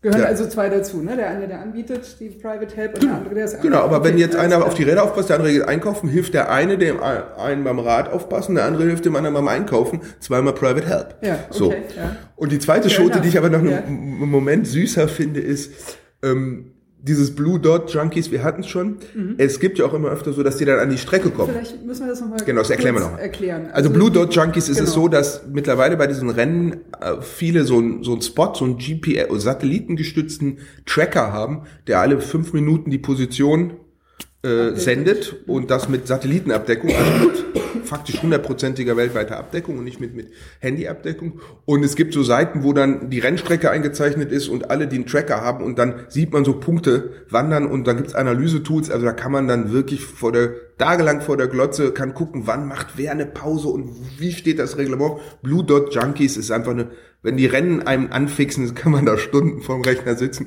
einfach nur punkten, zugucken, wie sie sich über eine Landkarte bewegen. Also die Blue Dot Junkies sind nicht die Leute, die mitfahren, sondern die Leute, die zu Hause gemütlich im warmen Sofasport am, am äh, Monitor mitverfolgen, genau. Äh, was, was geht in diesem äh, Self-supported Event, genau. sage ich, glaube ich, korrekt, ne? Ist nicht wirklich ein Race eigentlich. Ja, das geht kommt in diesem Self-supported Event ab. Ja, also ich meine, das ist natürlich so, die, die einen, also ich sag mal so, wir haben in Deutschland einfach rechtlich die Situation, dass wir das niemals ein Rennen sein lassen können, dürfen, werden, mhm. tun. Ähm, in anderen Ländern ist es, Tour Divide ist ein Race so und da steht auch irgendwie es wird geraced und da wird auch klar gemacht, der Anspruch, den du da sein musst, ist nicht mitzufahren und anzukommen, sondern möglichst schnell zu fahren. Mhm. So, äh, während wir hier schon eine Mentalität haben, dass viele für viele so die der Candy oder auch die GST einfach eine Abenteuertour ist, aber eine Tour, wo einfach so, eben. Ja, ja auch cool. oder auch sagen, ja. ist völlig okay, wo die sagen, abends um acht, ich habe genug für heute. Ich suche mir jetzt entweder einen Lagerplatz oder ein Hotel und setze dann auch mal zwölf Stunden aus. Das ist bei der Tour Divide wenn du nicht gerade irgendwie dir das Knie ausgekugelt hast, ist irgendwie zwölf Stunden Pause undenkbar. Totales No-Go. Also wenn dann die Blue Dot Junkies, die würden dann schon Spekulationen anfangen. Sagen, ey, der pausiert seit zwölf Stunden, was ist da los? Fährt er so. überhaupt noch? Fährt er überhaupt noch? Hat er seinen Tracker verloren? Ähm, welches Was Problem hat er? Was auch immer. So. Okay. Ähm, also auch wie gesagt, aber dann kann man zugucken und das ist genauso spannend, äh, wie für andere Dart spannend ist, Snooker oder Fußball oder, oder Tour de France. Um, und kann sich herrlich über Strategien und über Ausrüstung, also man kann ja den Tag mit verbringen und bei bestimmten Rennen ist bei mir auch so ein Monitor im Büro ist eigentlich dauerbesetzt für, das ist wie Eurosport Tour de France Moving gucken. Blue Dots. Genau, ich gucke dann Moving Blue Dots und überlege mir, wer, wie, wo und was passieren könnte. Jetzt Und- fehlt noch die Anekdote Genau, ich äh, komm mit drauf der zurück. Private Help und den Blue Dots. Also Blue bei den Blue Dots hast du ja den Punkt, dass die Leute natürlich auch sehen, wo du bist und dann natürlich auch antizipieren kommen und dann auch mal gucken kommen. Ist mir in Amerika Ah, auch ja. passiert, komme ich um die Ecke gefahren, schreit einer, hey Gunnar! Ja, der, der wusste durch den Spotter, dass ich da komme und wusste, naja, wenn da jetzt jemand runtergefahren kommt mit so einem Setup, das wird da wohl sein. Ja. So. Und dann gab's diese Szene irgendwo in. Kanada, wo es um irgendwie auch so ein paar Flussdurchquerungen gibt, die, je nachdem wie der, die Schnee- und Regenlage ist, auch, auch ich sag mal, nicht, nicht mehr nur sind. Fußknöchel, sondern eher so Hüftknochen oder, oder ein bisschen höher sein können. Und dann steht da so ein Blue Dot Junkie, guckt sich das an und zwei kommen so angefahren und machen sich fertig und wuseln und irgendwie und wuchten ihre Räder und sind so bis zur, bis zur Brust irgendwie im Wasser und es ist kein warmes Wasser in Kanada, irgendwie im Juni. So und gehen rüber, so und die Jungs sind drüben und er fährt zehn Meter weiter hoch und fährt irgendwie durch zehn Zentimeter tiefes Wasser einfach rüber. Ja, aber er hätte nichts sagen dürfen, weil Private Help. Er hätte Ja, nicht sagen ja, müssen, ja. Jungs da oben, irgendwie spart ihr euch irgendwie eine. Aber ist eine es nicht Trail Magic? nee, weil ähm, so, Dann müsste er die ganze Zeit da stehen. und sagen, da oben, So. damit alle das und selbst nehmen können. und dann bist Okay, du schon, ja, dann bist du natürlich, dann Ja, bist ja. du mitten in diesem Punkt, wo wo äh, wo du versuchst, eine moralische Idee und ein Agreement in Worte zu fassen. Da gibt's diesen guten Spruch irgendwie, der beim Great Divide Race oder bei der Tour Divide irgendwo unter der, den Regeln steht, irgendwie don't try to bring the race down to you, elevate yourself to the race. Mhm. Also wenn du so nur noch danach guckst, wie kann ich aus dem Reglement noch Möglichkeiten herauskitzeln, um es schneller oder einfacher zu machen, dann bist du einfach noch nicht in der in der in der in der richtigen Attitude, in der richtigen Stimmung, in der richtigen geistigen Grundhaltung, um so ein Ding zu fahren. Ich habe heute Morgen mit einem telefoniert, der den Candy mitgefahren ist und meinte, boah, irgendwie, da war ich ganz froh, dass ich in dem Moment mit jemand anders unterwegs war, weil sonst wäre ich moralisch irgendwie und hätte total irgendwie wäre eingebrochen, wäre vielleicht ausgestiegen. Ah, Und dann war es, ich sage, aber dafür macht man das. Ja, ja. Genau für diese Momente macht man's. Also einfach nur radeln und ankommen, das ist doch langweilig. Es geht doch genau davor, wie, wie JP DeVary, so einer der, der, der, der Ikonen in dieser Racer-Szene, sagt irgendwie, be prepared for the unprepared. Also irgendwie bereite dich davor, darauf vor, dass ein Moment kommt, auf den du nicht vorbereitet bist. Und das Rennen oder das fängt erst an, genau in dem Moment. Ja, das in sind die Moment. Erlebnisse, das sind die Geschichten hinterher. Ja, und das, ist auch das, wo was es anfängt. Wenn ich einfach, ich meine, hey, was ist es? Ne? Jeder von uns, jeder von uns kennt seine Wohlfühlgeschwindigkeit, weiß, was er oben an Snickers, an Cola, an was auch immer, an Riegeln, an vegan oben reinkippen muss, damit unten irgendwie eine bestimmte Anzahl Watts rauskommt. Mhm. Und die fährt er und die reguliert er mit der Schaltung und mit dem Tempo. Und dann kann man im Prinzip bis die Achillessehne oder die Patelle oder sich irgendwas meldet, äh, kann man fahren bis zum Horizont und zurück. So, das weiß jeder. So, das ist ja auch langweilig. So, äh, spannend wird's doch erst, wenn man, wenn der Moment kommt, wo was passiert, womit man nicht gerechnet hat. So, wenn man sagt, hallo Zweifel, da bist du, geil, oder hallo Knieschmerz, was willst du mir jetzt sagen? Dann, dann fängt, dann fängt die Sache erst an spannend ich zu auf, werden. fahre ich weiter, fahre ich noch ein bisschen auch weiter, fahre ich Ja. langsamer weiter. Egal. Ja, ja. Also wie be prepared for the unprepared. Das ist eigentlich für mich so diese Hauptidee bei Self-Support und jetzt, was, wenn ich es jetzt zynisch sage, indem ich Self-Support mache und keinen Startbogen mit der ACDC-Musik habe, keinen Anpeitscher, kein Begleitfahrzeug, keine äh, Servicestation, indem ich all das, was bei so einer Transalp geil ist oder bei einer RTF oder bei einem Jedermann-Rennen, das alles, wenn ich, das ist, das hält mich ja nur davon ab, an diesen Punkt zu kommen. Ja. Das sind ja alles nur helfende Inseln. Das sind ja alles nur äh, irgendwie. hm, Das, das hält mich am Ende davon ab, wofür ich, kann ich jetzt nur für mich sagen, wofür ich da rausgehe. Ja? Weil irgendwie, ich meine, hey, ich bin Familienvater mit Übergewicht, ja. Also, was soll ich mich mit einem 25-jährigen Sportstudenten bei einem Jedermann-Rennen kabbeln?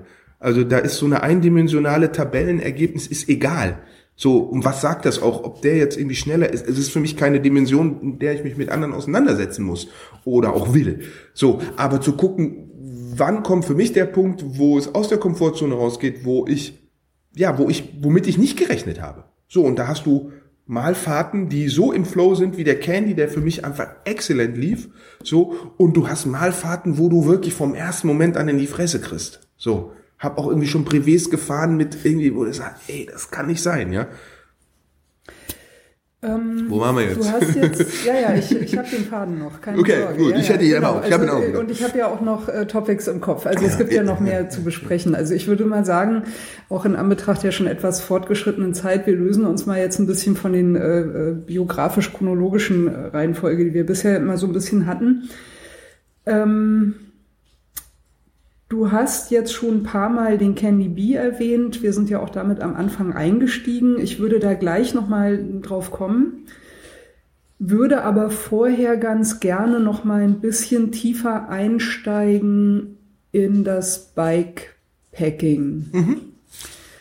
Und zwar, ähm, ich würde gerne einen äh, etwas größeren Bogen machen. Ist jetzt offensichtlich geworden, dass du diese ganze äh, Event-Szene äh, ja auch über deinen Beruf und auch über das journalistische Interesse äh, ja schon quasi jetzt ein paar Jahrzehnte eigentlich verfolgt hast. Ähm, da würde ich ganz gerne erstmal ansetzen. Siehst du da, wie sich die, die Events entwickeln, wie sich diese Radfahrszene entwickelt, wie die sich differenziert? Wie, wie siehst du da im großen Bogen so die Entwicklung? Naja, ich sehe ja erstmal so, dass diese, also ich sehe da zwei Sachen. Ich sehe natürlich so eine allgemeine Professionalisierung, die wir über ganz profan über Technologie haben. Also wir haben ja jetzt Stichwort heute, Professionalisierung von Hobbyteams. nee, erstmal über Technologie, noch weiter, würde da auch rauszoomen. Über Internet, Handys, äh, Mhm. Tracking, GPS, also wir haben vorhin ja über Radreisen, Monitor, was auch immer. Also Wattmessung. Ich würde noch, Ja. ich würde erstmal noch ohne diese ganzen sportlichen Sachen einfach das, wie du heute Öffentlichkeit für eine Veranstaltung und von einer Veranstaltung generieren Mhm. kannst. Ich meine, das ist doch Wahnsinn. Also ich meine, wir kennen noch so Programmhefte im PSK-Format, Papierschere, Kleber, also wo Leute wirklich so Sachen am Kopierer. Wir, Ja, ja, ja. Ich meine, also ich habe jetzt 80er, ne? 80er, Ja, ja. also was war das ein Aufwand? Du warst auf Institutionen angewiesen, du warst auf, auf so viele fremde Leute und fremde Kohle und Aufwand Net- angewiesen Netzwerk, um das überhaupt verteilen zu um können. überhaupt irgendwas Ja, an den Start zu bringen. Du hast entweder was ganz klein mit Kumpels gemacht, was du auf dem Schulhof besprechen konntest, ja, oder du bist zum BDR auf die RDF gegangen. So. Und heute hast du ja also jede Subkultur kann sich übers Internet total geil vernetzen und Dinge können dann ihre, ihre, ich sag mal, kriegen einfach erreichen eine kritische Größe. Und das ist erstmal geil. So, also jede, jede Fahrradsubkultur, ähm, teils Marketing getrieben von Companies, teilweise nicht, ähm, kann, kann sich irgendwie organisieren und hat ihre Treffen und da geht man hin und äh, die einen sind nur in ihrer Szene unterwegs, die anderen mehr anderen, so hin und her, jeder wie er will. Der eine Ist macht auch, ja, ist auch zeitlich flexibler geworden. Ne? Du musst, also früher musst, musstest du sozusagen dabei sein. Ne? Wenn du dabei warst, dann warst du dabei. Du bist eigentlich quasi immer zu dieser Gruppe gegangen und das war halt ne, der Treffpunkt und da warst du halt dann drin, wenn du da wirklich drin sein wolltest. Ja, sowas wie ich komme halt ab und an mal und dann wieder nicht konntest du zwar machen, aber dann warst du halt nicht wirklich richtig voll dabei. Heute kannst du ja im Prinzip relativ viel einfach so verfolgen, gerade so Facebook-Gruppen und so ein Zeug und kannst einfach sagen, ach ja, jetzt mache ich mal damit, ach ja, mache ich mal damit und schwupp siehst du, ah, da sind ja auch welche, die kenne ich da aus der anderen Gruppe. Also da gibt's ja viel mehr Überschneidung, viel mehr Asynchronizität auch, viel mehr Flexibilität. Ja, Selbstbestimmung am Ende. Also früher musstest, warst du viel mehr auf das, auf das, auf den Goodwill von der Gruppe angewiesen, für die du dann auch was tun musstest und dich manchmal auch vielleicht verbiegen musstest. Und heute kannst du einfach entweder, ja, ich meine nicht anders als bei der GST. Am Ende haben wir uns selber unsere Szene generiert. GST So. war die Grenzstein. Grenzsteintropfen ne? Genau, haben wir gesagt, hier, ich mache das mal, ein paar haben geholfen, oder wir machen das mal, weil natürlich auch viele Leute geholfen haben. Komme, wer will. Wer Bock hat, kommt irgendwie. Wer es doof findet, bleibe bitte weg. Mhm. So. Ähm, das ist ja an vielen Stellen auch angenehm selektiv, weil wenn jemand was bescheuert findet, geht er halt nicht hin. Super. Ja. Ähm, so. Ist ja auch richtig so. Ja, ist halt für alle Seiten gut. Und äh, also, das heißt, heute gibt's viel mehr, viel geile Radveranstaltungen, als es das noch vor, vor fünf, vor zehn oder gar vor 20 Jahren gab. Ja, so. die, die letzten fünf bis acht Jahre Volle Eskalation. ex explodiert genau. für, für, mein Gefühl. Ja, total. Ja. Und umgekehrt kriegt man natürlich über seine Bubbles irgendwie auch viel mehr mit. Also früher bist du auf Eurobike und IFMA gegangen, heute kannst du auf jedes Wochenende auf irgendeine Fahrradmesse in Deutschland gehen. Erst die Velo in Berlin, dann die Velo in Hamburg, Hamburg Fahrradshow, dann, ja. Frankfurt, Spezi, Triathlonmesse.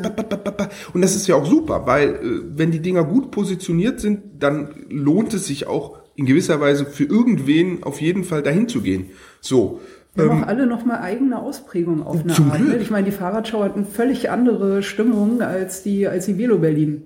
Genau. Äh, denkt man nicht. Ne? Ja. Geht ja nur ums Fahrrad. Nee, ja. ist nicht mehr so. Ne? Nee, nur das Fahrrad gibt's nicht mehr. Ja. Also das ist, war, ich meine, das ist Das wäre jetzt auch äh, genau mein, mein Bogen, nämlich zum Bikepacking. Es haben sich ja nicht nur die Events äh, so ausdifferenziert über so Internet auch, was du äh, erwähnt hast, also Kommunikations- und Informationstechnologien, sondern äh, Fahrrad selber auch. Ne? Ich meine, in 80ern, was hast du da gehabt? Da hast du äh, Sporträder gehabt und Rennräder. Dann ging es irgendwann mit den Mountainbikes los. Ne? So erinnere ich mich. Dann, gut, du hast noch Klappräder gehabt.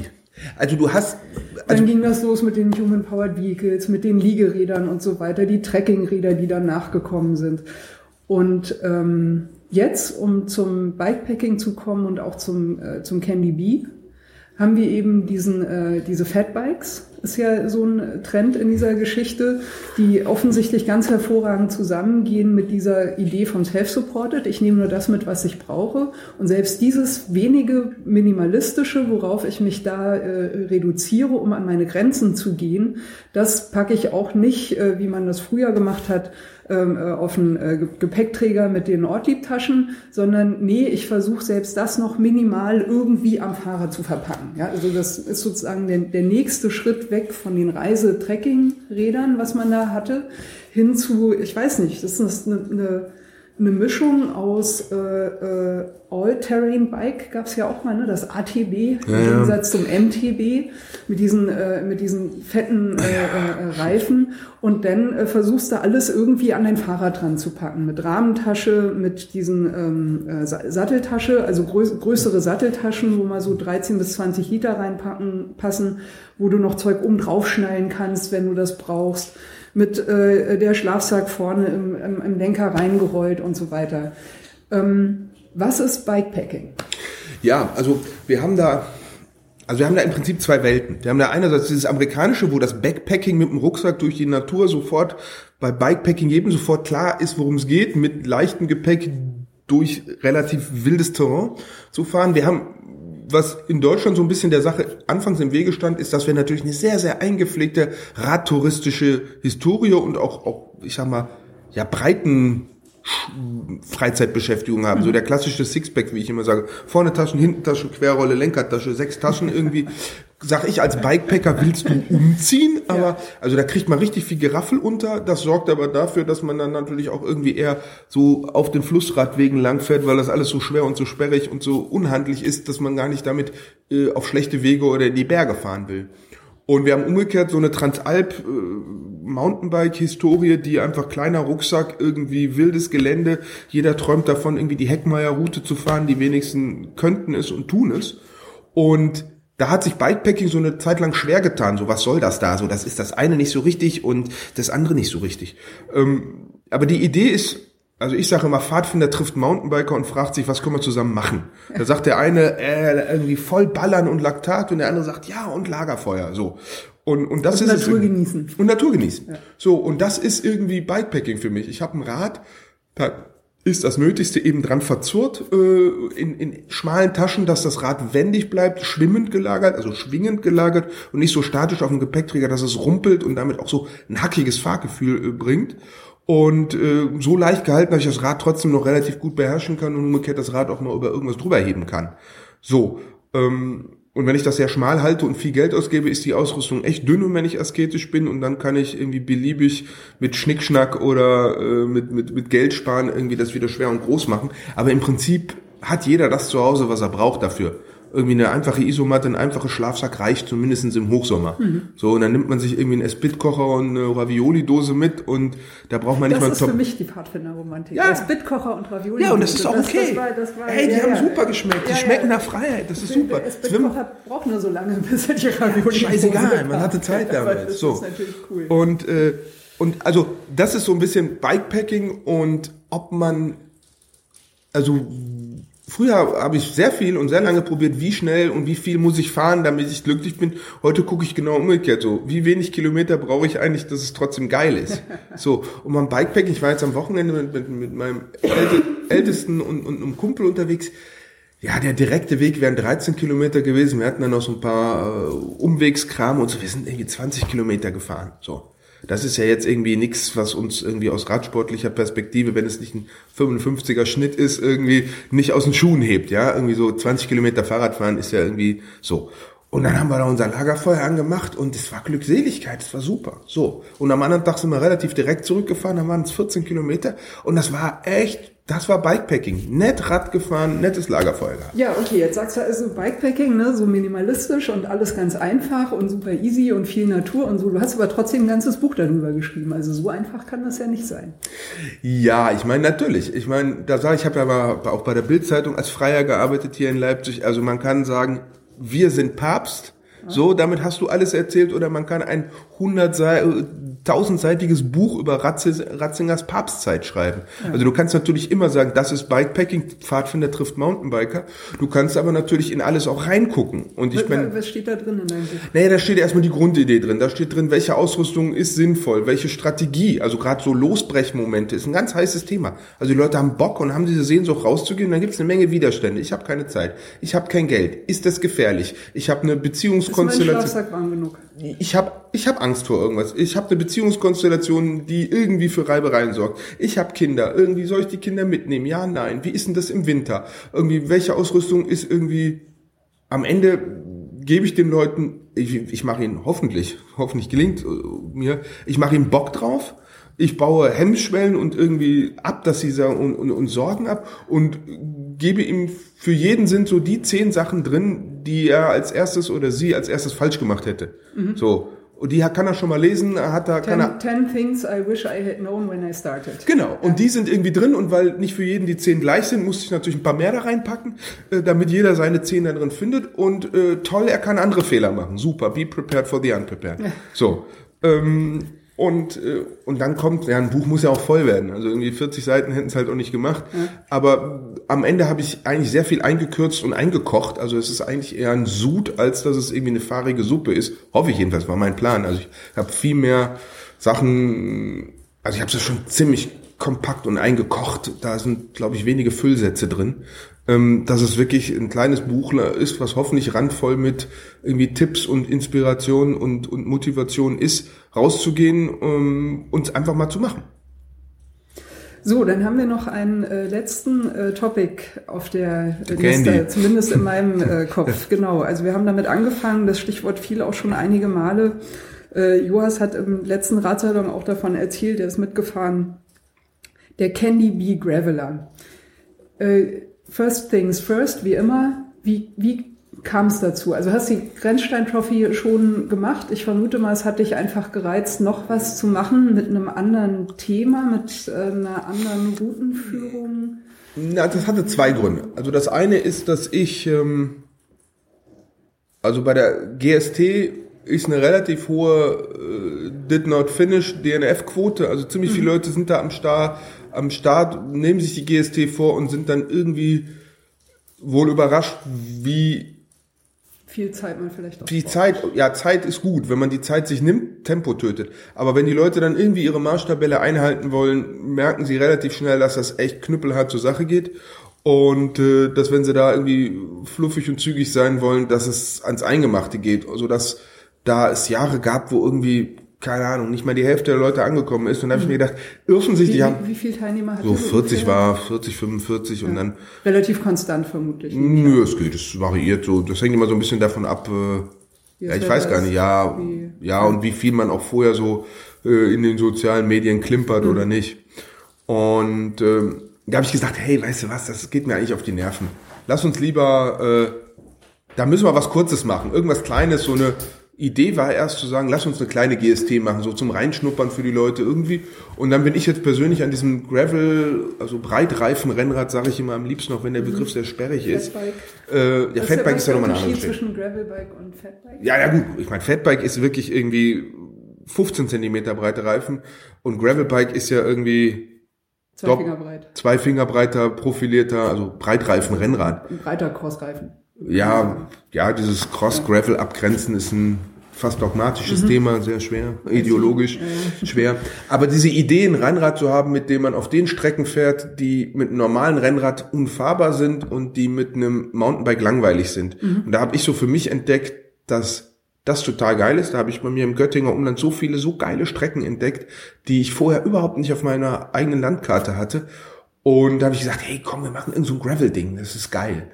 Und ähm, ich weiß gar nicht mehr mit wem, ob ich mit Walter oder mit Kai, mit irgendwem kam ich auf diese Luftbrücke und habe gesagt, wie geil ist das? So und fand das auch so in der weltpolitischen Lage finde ich gerade so diese Luftbrücke super, weil irgendwie über nationale Grenzen hinweg humanitäre Hilfe irgendwie denen helfen, die wirklich Hilfe brauchen, fand ich gut. Logistisch, wenn man sich so ein bisschen für Logistik interessiert, ist das Ding natürlich auch der Knaller. Und es war dann irgendwie auch eine schöne Route auf den ersten schnellen Blick. Und dann hab, am Ende habe ich die gleiche Maschinerie angeschmissen wie bei der GST. Mhm. Leute gefragt, hey, kannst du scouten, hast du Bock? Und habe irgendwie alle Fehler, die ich bei der GST so vermeintlich in, in, im Grundaufbau gemacht habe, versucht auszuschließen. Darf ich schon kurz fragen, wie, wie viele Scouts hast du da gehabt für, die, für den Candy? Ich glaube so sieben oder so. Ah ja, okay. Das ist, und dann Nicht so viel, aber ja, okay. Nö, unterschiedlich engagiert nach Möglichkeiten und nach also so, jeder hat ja so sein Potenzial, was er irgendwie reinwerfen kann. Aber Kai hat zum Beispiel die ersten 180, also bis Fulda gemacht und grandiose, ey, Hammer.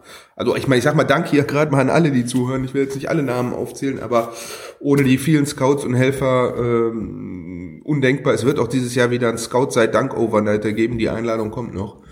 Und, das äh, habe ich auch als äh, Rückmeldung gesehen auf der auf der Webseite, auf der Facebook-Seite vom äh, Candy Graveler. Da kam von den Teilnehmern kam auch relativ viel Rückmeldung. Äh, viel, vielen Dank an die Scouts und äh, gute Streckenführung. Ich glaube, es gab bisschen Kritik, ne? Hm. War aber jetzt nichts, was irgendwie äh, besonders heftig gewesen wäre oder so. Also, ja, ich würde mal so sagen. Hat sich alles also sehr sehr zufrieden angehört. Es war so viel Kritik, wie für eine funktionierende Dialektik notwendig ist. Mhm. So, und das finde ich erstmal gut. Also wenn irgendwie sowas mit 99 Prozent durchgeht, dann war es irgendwie zu glatt, zu, dann werde ich misstrauisch. So, und da waren ein paar fundierte Stimmen und ein paar gut punktierte Gegenpositionen, die erstmal Reibung und Diskurs erlauben. Finde ich gut. So, ähm, auf jeden Fall, also da war so das Grundsetup und dann haben wir halt, äh, ich wollte, dass es dieses Karitative von, äh, von der Luftbrücke auch rüberkommt und habe gesagt, das so. Das ist der Candy-Teil im, im Namen? Genau, Candy steht ja für den, also im Deutschen hieß es Rosinenbomber. Ich wollte aber nichts mit Bomber benennen, nee, so. Und ich wollte es. derzeitigen weltpolitischen genau. Lage. Und ich wollte nicht auch so nicht, ich wollte es auch nicht deutsch machen, weil ich mir gedacht habe, komm, lass es international funktionieren. Und dann war halt im Englischen Candy Bee, also Candy Bomber habe ich das eingekürzt und Candy Bee Graveler ergab sich dann einfach so als, als Name. Und, ähm, und dann haben wir gesagt, so jeder, der mitfahren will, muss vorher was spenden und muss auch ein Foto schicken und einen kleinen Text, dass es auch so ein bisschen Bewegung bekommt. Und dann hatte ich mit den Care-Paket-Leuten, die kamen auf einmal, es war so rührend irgendwie. Ich hatte gesagt, hier gibt's jetzt Candy, könnt mitmachen, irgendwie bis da spenden und dann Spendenbeleg schicken und dann seid ihr im Spiel.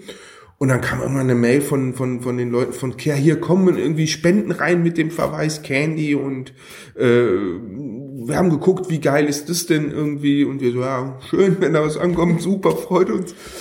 Und äh, dann kamen auch irgendwie Sponsoren mit Ortlieb um die Ecke und haben gesagt, komm, wir machen so einen Beutel und ähm, und dann habe ich gesagt, weißt du was, wir bringen da noch mal ein Care-Paket rüber. So, jeder packt da noch mal was ein. Ähm, und dadurch hat das ja, Sinn macht süchtig. Ich glaube, es hat vielen auch einfach gefallen, dass sie nicht nur irgendwie so ihr beklopptes Fahrradding da durchziehen, sondern ja, dass sie so Storytelling goes Bikepacking.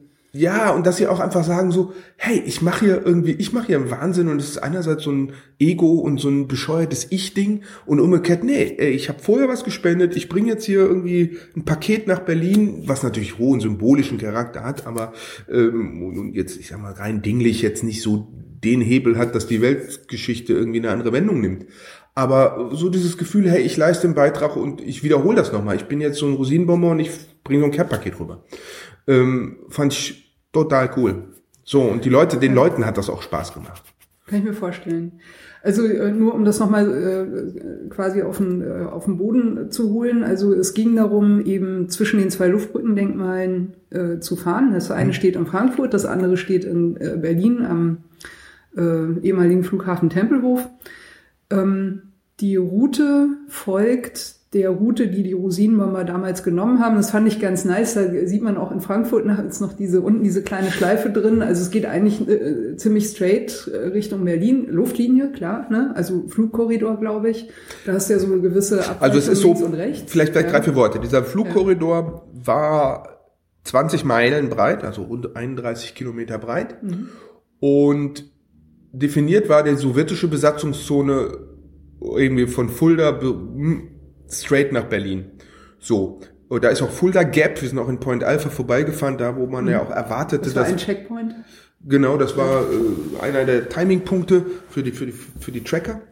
Und dieser untere Haken der Luftbrücke, meines Wissens nach, ergibt er sich nur raus, die haben ja, die sind ja in fünf Etagen geflogen, das ist ja logistisch oberspannend. Das ist mhm. ja teilweise in einem halben Minuten Takt sind die Flieger da gelandet. Und die haben zwei Einflugschneisen gehabt eine nördliche und eben die, die wir gefahren sind, die südliche und sind alle zentral wieder rausgeflogen leer nach äh, Fassberg bei Celle mhm. und sind dann runter nach Frankfurt, wurden dort wieder beladen und damit in Frankfurt es keine Kollisionen gibt, sind die Rausflieger nach Darmstadt runter, Aschaffenburg und dann nach Fulda hoch damit die sich ja. im Luftraum, ich meine, wir reden von eineinhalb Minuten. Da ist bei der heutigen Flugsicherung passiert gar nichts, wenn in eineinhalb Minuten ein anderer Flieger kommt. Da steht alles. So, ähm, das heißt, das war ja auch nicht äh, zivile Luftfahrt, sondern äh, militärische. Das ist ja natürlich so. nochmal anders organisiert. Schon, aber, aber trotzdem, die ja, wollen ja auch nicht, dass sie zusammenkrachen. Ja, so. Ähm, und das heißt, deshalb hat es diese untere Schleife gegeben. Wir haben gesagt, machen wir auch und haben halt wirklich, äh, und die Flieger haben sich ja teilweise sind die auf Sicht geflogen, die haben sich an der Mathildenhöhe, Ludwigshöhe, Konstellation Böllen-Falltor in, in ähm, Darmstadt orientiert, haben sich natürlich dann den Main als, dann haben sie einen Fulda Dom gehabt und danach wussten sie irgendwie Nadelausrichtung Berlin. Mhm. So dass wir auch wirklich am Dom vorbeigefahren sind, äh, wirklich logischerweise über den Main und auch wirklich Ludwigshöhe, Böllen-Falltor tangiert haben und Ludwigshöhe in, in, äh, in Darmstadt. Und äh, ein bisschen, wir hatten unsere erste Kalkulation waren, dass 550 Kilometer waren, am Ende waren es jetzt 640. Na, das da gab es, glaube ich, Beschwerden, ne, dass die Streckenankündigung ja doch ein bisschen länger wurde. Ja, aber da muss ich mal einfach sagen, da muss man die Bike Transalp buchen, wenn man irgendwie acht Wochen vorher ein Tourbuch haben will, was auf einem halben Höhenmeter stimmt. Also das ist Self-Support und das ist Be Prepared for the Unprepared. Hätte es geregnet, ja, äh, und es wären 550 Kilometer gewesen, aber bei Regen, dann wäre das zäher geworden als jetzt bei Trocken 500, äh, 640. Also es waren 640 oder so und immer noch, ich meine knapp 6000 Höhenmeter, glaube ich. Ich habe nicht genau aufgezeichnet. Es ging gut hoch und runter. Es war, es war schon Fall. kompetitiv, ja, ja. wenn man bedenkt, dass Kai, der die Sektion irgendwie zwischen Main und Fulda hat der nochmal die Hälfte der Höhenmeter rausgeholt. Also sein erstes Tracking, seine erste Scouting war auf der Strecke irgendwie 3,6. So. Und dann hat er dann auch mal die Hälfte rausgebügelt und hat den echt fiesen, den echt fiesen Weinberg drin gelassen. Das war wirklich fies. Er kommt ja vom Main, man geht echt gerade die Wand hoch. Ich habe auch gehört, es gab, äh, oder, also, naja, gehört, also, was ich verfolgt habe, das war ja ganz lustig, da gab es relativ schnell, haben sich irgendwie zwei abgesetzt, die sind da durchgerast ohne Ende. Mhm. Ich glaube, das eine war der Martin Temm, der mhm. da äh, richtig straight durchgerast ist, vom anderen habe ich den Namen gerade nicht mehr auf dem Ich denke, ich weiß nicht, also ich meine, der ähm, René Fischer ja. war relativ kurz danach ja. und dazwischen war noch einer, ja. Ja. Und äh, da kam zumindest bei mir auf den persönlichen Kanälen schon relativ schnell Kritik an. Ah, warum müssen die denn so rasen? Es ist doch self-supported, es ist doch gar kein Race. Äh, muss das denn sein? Die machen doch irgendwie das ganze Feeling kaputt. Wie, wie, wie siehst du das als Veranstalter? Naja gut, Veranstalter ist ja so ein Wort, was ich überhaupt nicht höre. Also ja. ich bin ja nur jemand, als der... Als Initiator. Als Initiator. So, ja. ähm, das ist, also ich meine, dieses moderne Self-Support-Riding, wie wir es kennen, ist aus Self-Support und Bikepacking ist aus Self-Support Racing entstanden. Mhm. Also die Great Divide, äh, diese ganze Geschichte mit den Satteltaschen, mit den Rahmentaschen, mit diesem ganze Idee schnell zu fahren, die Idee draußen zu pennen, ist aus Zeit, also einerseits logistisch, weil es da auf der Strecke manchmal kein Hotel gibt und zweitens, Hotel kostet Zeit. Hm. Einchecken, auschecken, man liegt so kuschelig da und irgendwie so. Einen Schlafsack kannst du nachts um, wie ich es gemacht habe, ich habe beide Abende irgendwie so um halb zwei habe ich den Schlafsack ausgerollt und habe mir um fünf irgendwie einen Wecker gestellt und kurz vor fünf und war um fünf nach fünf wieder auf dem Rad. Das machst du im Hotel nicht. Hm. So, also da gehört nee, Du willst ja auch das Frühstück nicht entgehen. So, das heißt also die Idee beim Self-Support und auf den Schlafsack und auf die Sachen ist man gekommen, weil es irgendwie, it's all about moving time. Es geht darum, am Rollen zu bleiben. So, insofern werfe ich, finde ich das überhaupt nicht verwerflich, wenn jemand vorne sagt, so, ich kürze mal alles raus und mache Moving Time. So, ich finde es beachtlich, weil, also der René, da habe ich jetzt mal dann im Nachhinein geguckt, der ist ein halb, auf dem Rad ist der ein halbes kmh schneller gefahren als ich. Er hat nur dummerweise zwölf Stunden weniger Pause gemacht. So. Ja, und ich, schneller, genau. Ja. Und ich kann es mir nicht vorstellen. Also wenn ich überlegt habe, wie unglaublich nötig der Schlafsack war in dem Moment, wenn ich mich da reingelegt habe. Ja, ich meine, hey, da war ich echt alle. Also wenn ich da nicht irgendwie die dreieinhalb Stunden oder vier gepennt hätte, da ging nichts mehr. Und dann finde ich, wenn das jemand kann, ich meine, das ist im Radsport doch immer. Äh, wenn dich Leute überholen, gibt es zwei Möglichkeiten. Entweder du siehst sie wieder in der Regel bist du dann der, der in besserer Laune ist, wenn du sie wieder siehst. Richtig. Oder du siehst sie nicht wieder, weil, weil, sie, halt weil sie es können. Ja. So. Und dann ändert sich im Self-Support, kommt halt noch neben dieser blanken Beinkraft und so ein bisschen Rennstrategie, was ich jetzt nicht herabqualifizieren will, ist eine hohe Kunst, irgendwie so ein Kriterium so zu lesen, dass man am Ende gewinnt. Aber beim Self-Support kommt natürlich noch Versorgung mit rein. Äh, Navigation, äh, äh, Service, also Radflicken, äh, Essenslogistik, Schlaflogistik. Was wir schon hatten, der Strom. Ne? Stromversorgung, also Beleuchtung, die, die, der, du willst dein Ausrüstungssetup äh, am Laufen haben, äh, der, der, der Spot. Was auch immer. Also du hast tausend, du hast andere, tausend andere Bälle, die du in der Luft halten musst, damit das am Ende irgendwie eine gute Sause wird. Und wenn es jemand drauf hat, irgendwie aus so einer, aus so einer Fahrt für sich nochmal zwölf Stunden äh, Schlaf oder Pause rauszukürzen, seine Baustelle, soll er machen. Und wenn jemand wie andere da zu viert bei irgendeinem Pferdsdorf, bei irgendeinem Dorffest sagt, ach, hier ist nett, hier brennt ein Lagerfeuer, ja, wir bleiben jetzt hier. Wir gehen, ja. mal, wir gehen mal in die Dorfdisco. Ja, ist doch geil. So, und äh, das erinnert mich so, dieses, diese Kritik erinnert mich so ein bisschen an diese E-Bike-Kritik. Wenn du irgendwo mit deinem E-Mountainbike hochknatterst und dann mhm. irgend so ein Fitfucker mit seinem irgendwie sub 10 Kilo Carbon Mountainbike an dir vorbei hechtet und dann so was so, ach so. Oder, ja. ah, jetzt verstehe ich, rauslässt, wo ich sage, ey, ich habe dir nie ein Rennen angeboten. Also wenn für dich jemand, der vor dir fährt, ein Rennen ist und du dich dann irgendwie besser fühlst, wenn du verstehst, weil der irgendwie bei ihm ein Bosch im Schritt wackelt, dass irgendwie das dann für dich besser ist. Okay, aber ich habe dir kein Rennen angeboten. Und wenn vorne irgendwie ein René nur einen Sommerschlafsack mitnimmt und sagt, ich mache Hotel Sparkasse, wenn ich pennen muss, kann ich, sagt auch, ich kann nur tagsüber pennen, mein Schlafsack reicht für Nacht nicht. Ja. So, ja, dann ist, ja, ist leichter. Ja, dann legt er sich halt entweder nachts in eine Sparkasse, Hotel Sparkasse irgendwie, ja. legt sich da zwei Stunden rein oder er schläft tagsüber irgendwo, wenn es warm ist. Wenn das seine, seine Fahrstrategie ist, okay. Ja. So, ich find's auch genauso okay. Hat auch irgendjemand schrieb so, ja, muss ich denn draußen pennen? Nee, musst du gar nicht. Du darfst nur nicht vorbuchen. Wenn du sagst, ich baue darauf, immer ein Hotel zu finden, nur das sind halt riskante Momente, abends um zehn irgendwo in der Rhön zu sagen, ich fahre noch weiter, kann sein, dass man da nichts mehr findet, wo man dann noch ein Bettchen ja, kriegt. So, äh, und da ist ein Schlafsack natürlich unglaublich flexibel. Also da kann man sagen, ich will jetzt schlafen, wie ich in der zweiten Nacht gesagt, boah, jetzt reicht's. Und da war, kam ich um eine Kurve und da war eine Eckkante in so einer Mauer. Ich gesagt, alles klar, mein Platz. Also irgendwie zwei Minuten, nachdem ich mich entschieden hatte, ich will jetzt schlafen, habe ich, hat mein Rad gestanden und ich habe mein Zeug ausgerollt.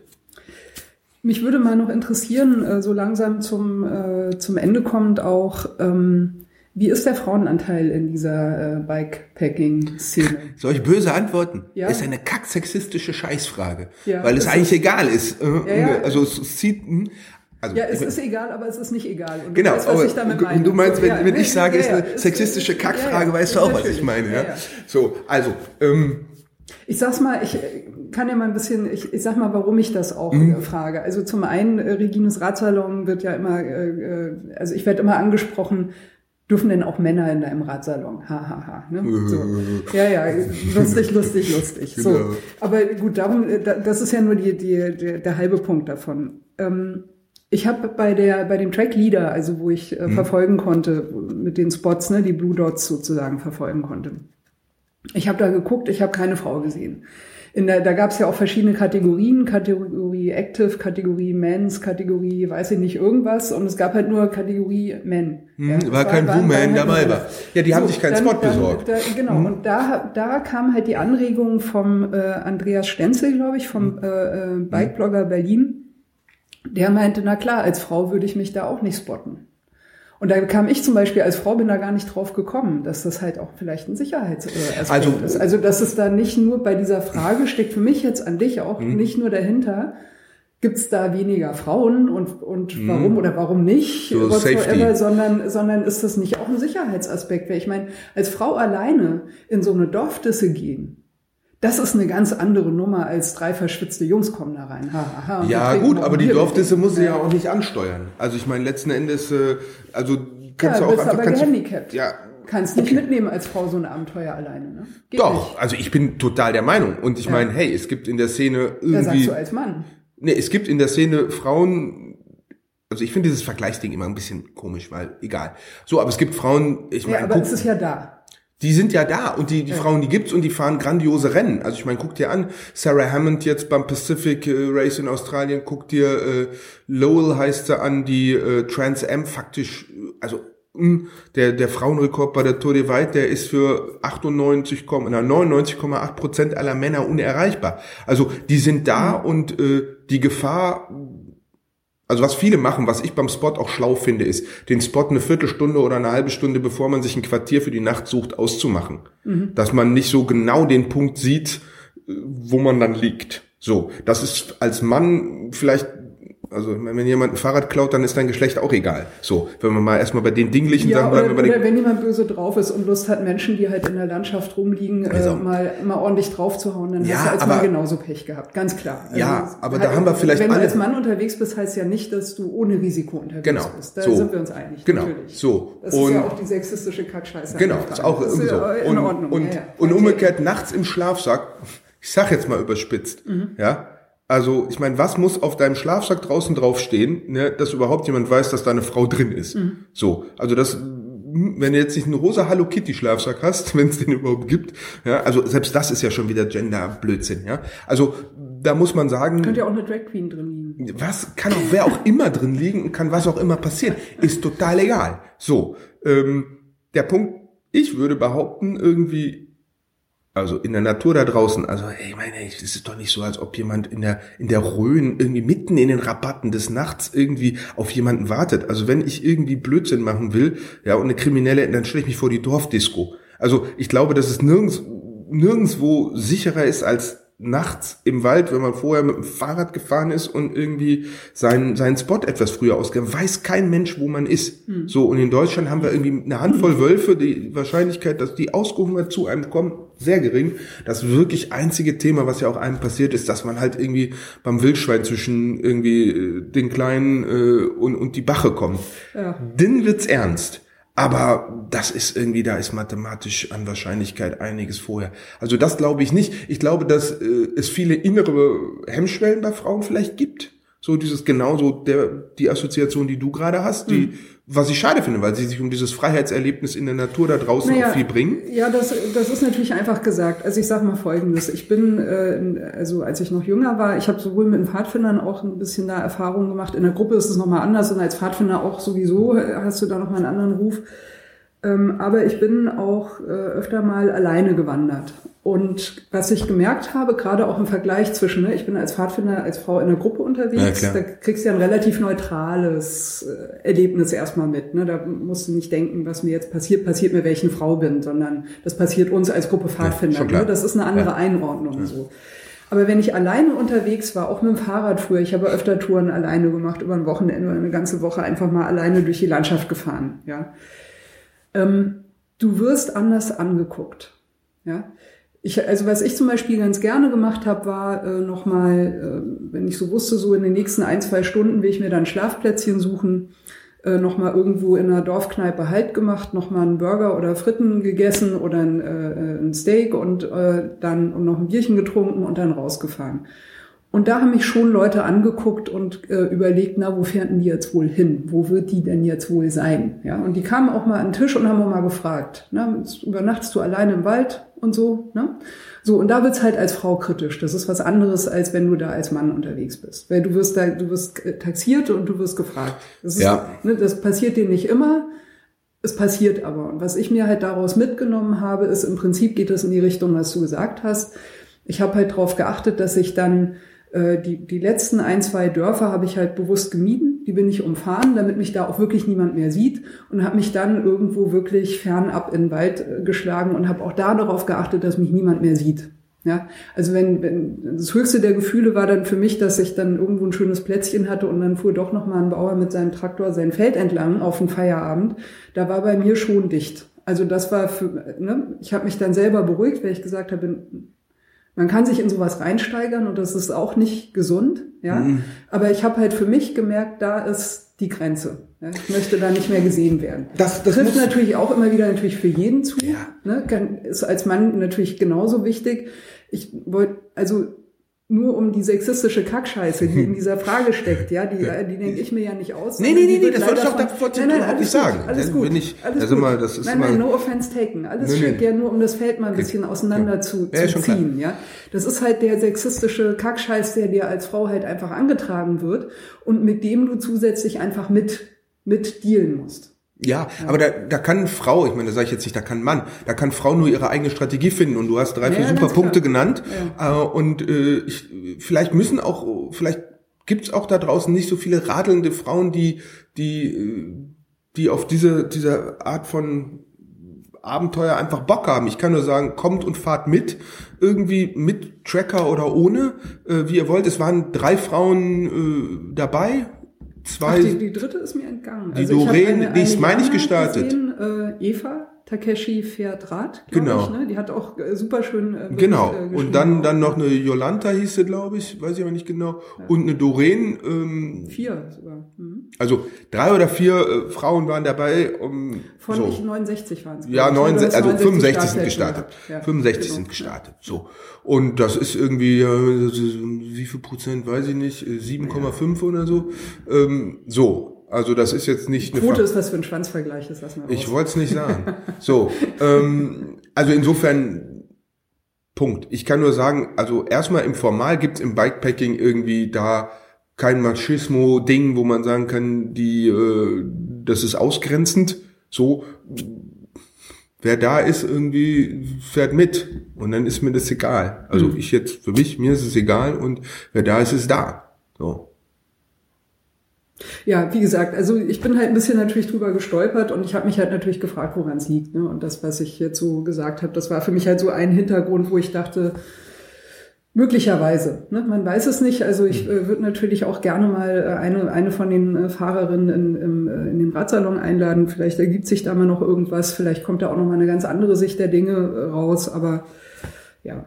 Aber ich gebe dir recht, also den einen oder anderen Kommentar insofern, also auch innerhalb des Ca- Candy-Kosmos, da fand ich auch so ein paar Sachen, die schon in der sexistischen Grauzone waren. Ja, zum Beispiel. Ne, will ich jetzt gar nicht wiederholen. Nee, muss ja nicht namentlich sein. Nee, will ich auch so, sowas will ich auch nicht wiederholen. Also Okay, wenn dann so, ein, so, so, so, so eine grundsätzliche, so ein, ich will nicht sagen, so ein Absprechen von Potenziale oder so.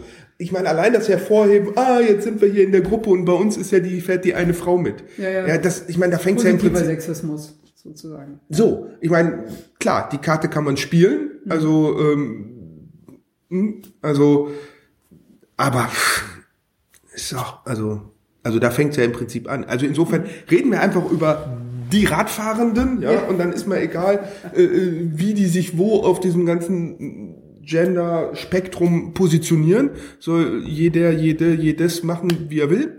Und am Ende, solange er Bock äh, oder Bock auf äh, Bikepacking hat und auf diese Idee, wie sie, wie, wie sie im Kodex geschrieben ist, herzlich willkommen. Also Candy 2018. Es wird gut. Gibt's schon einen Termin? Nee, das Baldovan war gerade aus, weil da will ich mit diesen Luftbrückenleuten und so, ich bin noch so auf der Suche nach einem guten historischen Datum. Bei der GST starten wir immer am 17. Juni. Das kollidiert mit dem 26. glaube ich Juni für die Luftbrücke, weil das wird so eng aneinander. Ich will jetzt nicht, dass da irgendwer äh, so hm, sich entscheiden muss. Terminkonflikt kriegt. Ähm, keine Ahnung, also das Baldover ich jetzt aus, so ich würde mal sagen, ab 1.1. ist irgendwie steht das alles und dann kann jeder irgendwie seinen Dreiklang, Neues Jahr, neues seinen Dreiklang aus Spende, Bild und, und, und Letter of Intent, wie es so schön heißt, ein paar Zeilen, warum, warum man mitfahren möchte äh, oder sie mitfahren möchte oder es mitfahren möchte, ähm, einfach mailen und dann bis dahin stehen die Parameter. Apropos S, was ist denn so Mindestalter zum Teilnehmen? Aber eine, keine Ahnung, es, es ist Eigenverantwortung. Also insofern irgendwie. Also ich, ich stelle die Frage nochmal äh, noch mal vielleicht ein bisschen dichter und ein bisschen persönlicher. Ne? Der, der kleine Gunnar, der mal angefangen hat, Fahrrad zu fahren und sich ja. da seinen Radius zu, ja. zu erarbeiten. In welchem Alter wäre der den Kenny B gefahren? Ja, Trondheim Oslo ist er mit äh, 17 gefahren. Äh, keine Ahnung, also weiß ich nicht. Ich glaube, dass man also das sind ja schon viele Dimensionen Abenteuer, die so ein Candy hat. Und vielleicht muss man auch einige andere Sachen bis dahin so in ihrer, in ihrem Alleinsein, ich sag mal, vielleicht schon mal gemacht haben. Also vielleicht klassisches Mountainbiken mehr oder ein klassisches Radrennen gefahren sein, klassischen Privé oder so, bevor man auch das Ganze in so einem spielerischen reizvoll empfindet und nicht nur als so ein Riesenboost an Verantwortung und Aufgabe und, und Schock. Mhm. Also insofern die Bikepacking-Szene ist ja dann ähnlich wie die Randonneur-Szene ja eher überaltert. Also die Leute haben in der Regel ihren physischen Radsport-Zenit hinter sich, mhm. äh, aber oft ihren, ihren psychischen nicht. So. Spannend wird's ja, wenn Leute sehr nah an ihrem physischen Highlight schon in der Lage im Setting sind, sowas zu fahren. Also da merkst du ja, wenn dann irgendwie die voll austrainierten 30-Jährigen da irgendwo am Start stehen, dann rappelt's in der Kiste. So, ähm, aber ich kann es ja selber für mich sagen, ich habe sicherlich jetzt beim Candy auch einfach brutal meine Erfahrung ausgespielt. Mhm. So, weil ich meine, so so fit bin ich nicht und ich habe ordentlich Kilos, die ich rumschleppe. Also mir mir fällt das jetzt nicht so leicht irgendwie das schnell alles zu. Muskeln. Nee, leider nicht. Kann ich dir aufs Prozent genau sagen, wie viel davon nicht Muskel ist und es ist zu viel. ähm, so, also verstehst du, ich habe einfach total, ich, ich wusste, welche Parameter mich langsam machen. Mhm. So, und das ist nicht auf dem Rad. Ich habe ich hab einen super Moving Time gehabt. Ich bin an dem einen Tag 15 Stunden gefahren, am anderen Tag 16. So, und das ist schon so, und das mit irgendwie einem 17er Schnitt, da kommen schon Kilometers zusammen. Mhm. Aber ich bin bergauf auch brutal nach, strikt nach Watt und total langsam gefahren, weil ich genau wusste, wenn ich hier drei, vier Hügel durchziehe, das, da zahle ich am Ende drauf. Aber dafür konnte ich dann am Ende halt im Gegenwind irgendwie in dieser sandigen Pest am Ende, boah, das ätzend, ähm, konnte ich einfach noch sehr flüssig durchfahren und äh, ja, war ein Tag schneller, als ich dachte. Ja, ich würde sagen, wir sind äh, am Ende von dieser Ausgabe des Radsalons angekommen. Merkt euch den Candy Graveler für nächstes Jahr. Wer jetzt Blut geleckt hat, wer sich noch vorbereiten will. Ihr wisst ja auch, dass es ein Buch dazu gibt, wo man reinschnuppern kann. Ansonsten glaube ich, dass auch in diesem Radsalon schon relativ viel rausgekommen ist, was dieses Bikepacking auch äh, ausmacht. Gab auch schon Nachfragen, können wir nicht mal Bikepacking im Radsalon und äh, ist, ist ein Topic. Äh, Gunnar, hast du noch, hast du noch letzte Worte? Es gibt ja auch immer noch äh, ganz zum Schluss die, die Grüße. Ach, die Grüße. Ach, weiß ich nicht. Ähm, ja, also ich sag mal so, ganz viele äh, Frauen kommen zum Candy, Frauen kommen zur GST, lasst euch das nicht bieten, dass er nicht mitfahrt. Nee, Spaß beiseite, weil das ist ja auch schon wieder so eine blöde Aufforderung. Ähm, Fair enough. Also, ich habe die blöde Frage gestellt. Genau. Die Vorlage nee, genau, genau, klassisch verwandelt. ähm, nee, ich meine, wir haben genug, wir haben ja jetzt das, die, den Nee, mir fällt jetzt nichts mehr ein. War eine schöne, ja, ich hoffe, es hat Spaß gemacht und äh, demnächst irgendwo auf der Piste oder auf der Straße. Ja. Das würde ich mal sagen. Und äh, vielen Dank für deinen Besuch hier in Leipzig. Wir sagen Tschüss, macht's gut. Jo, bis dahin. Ciao.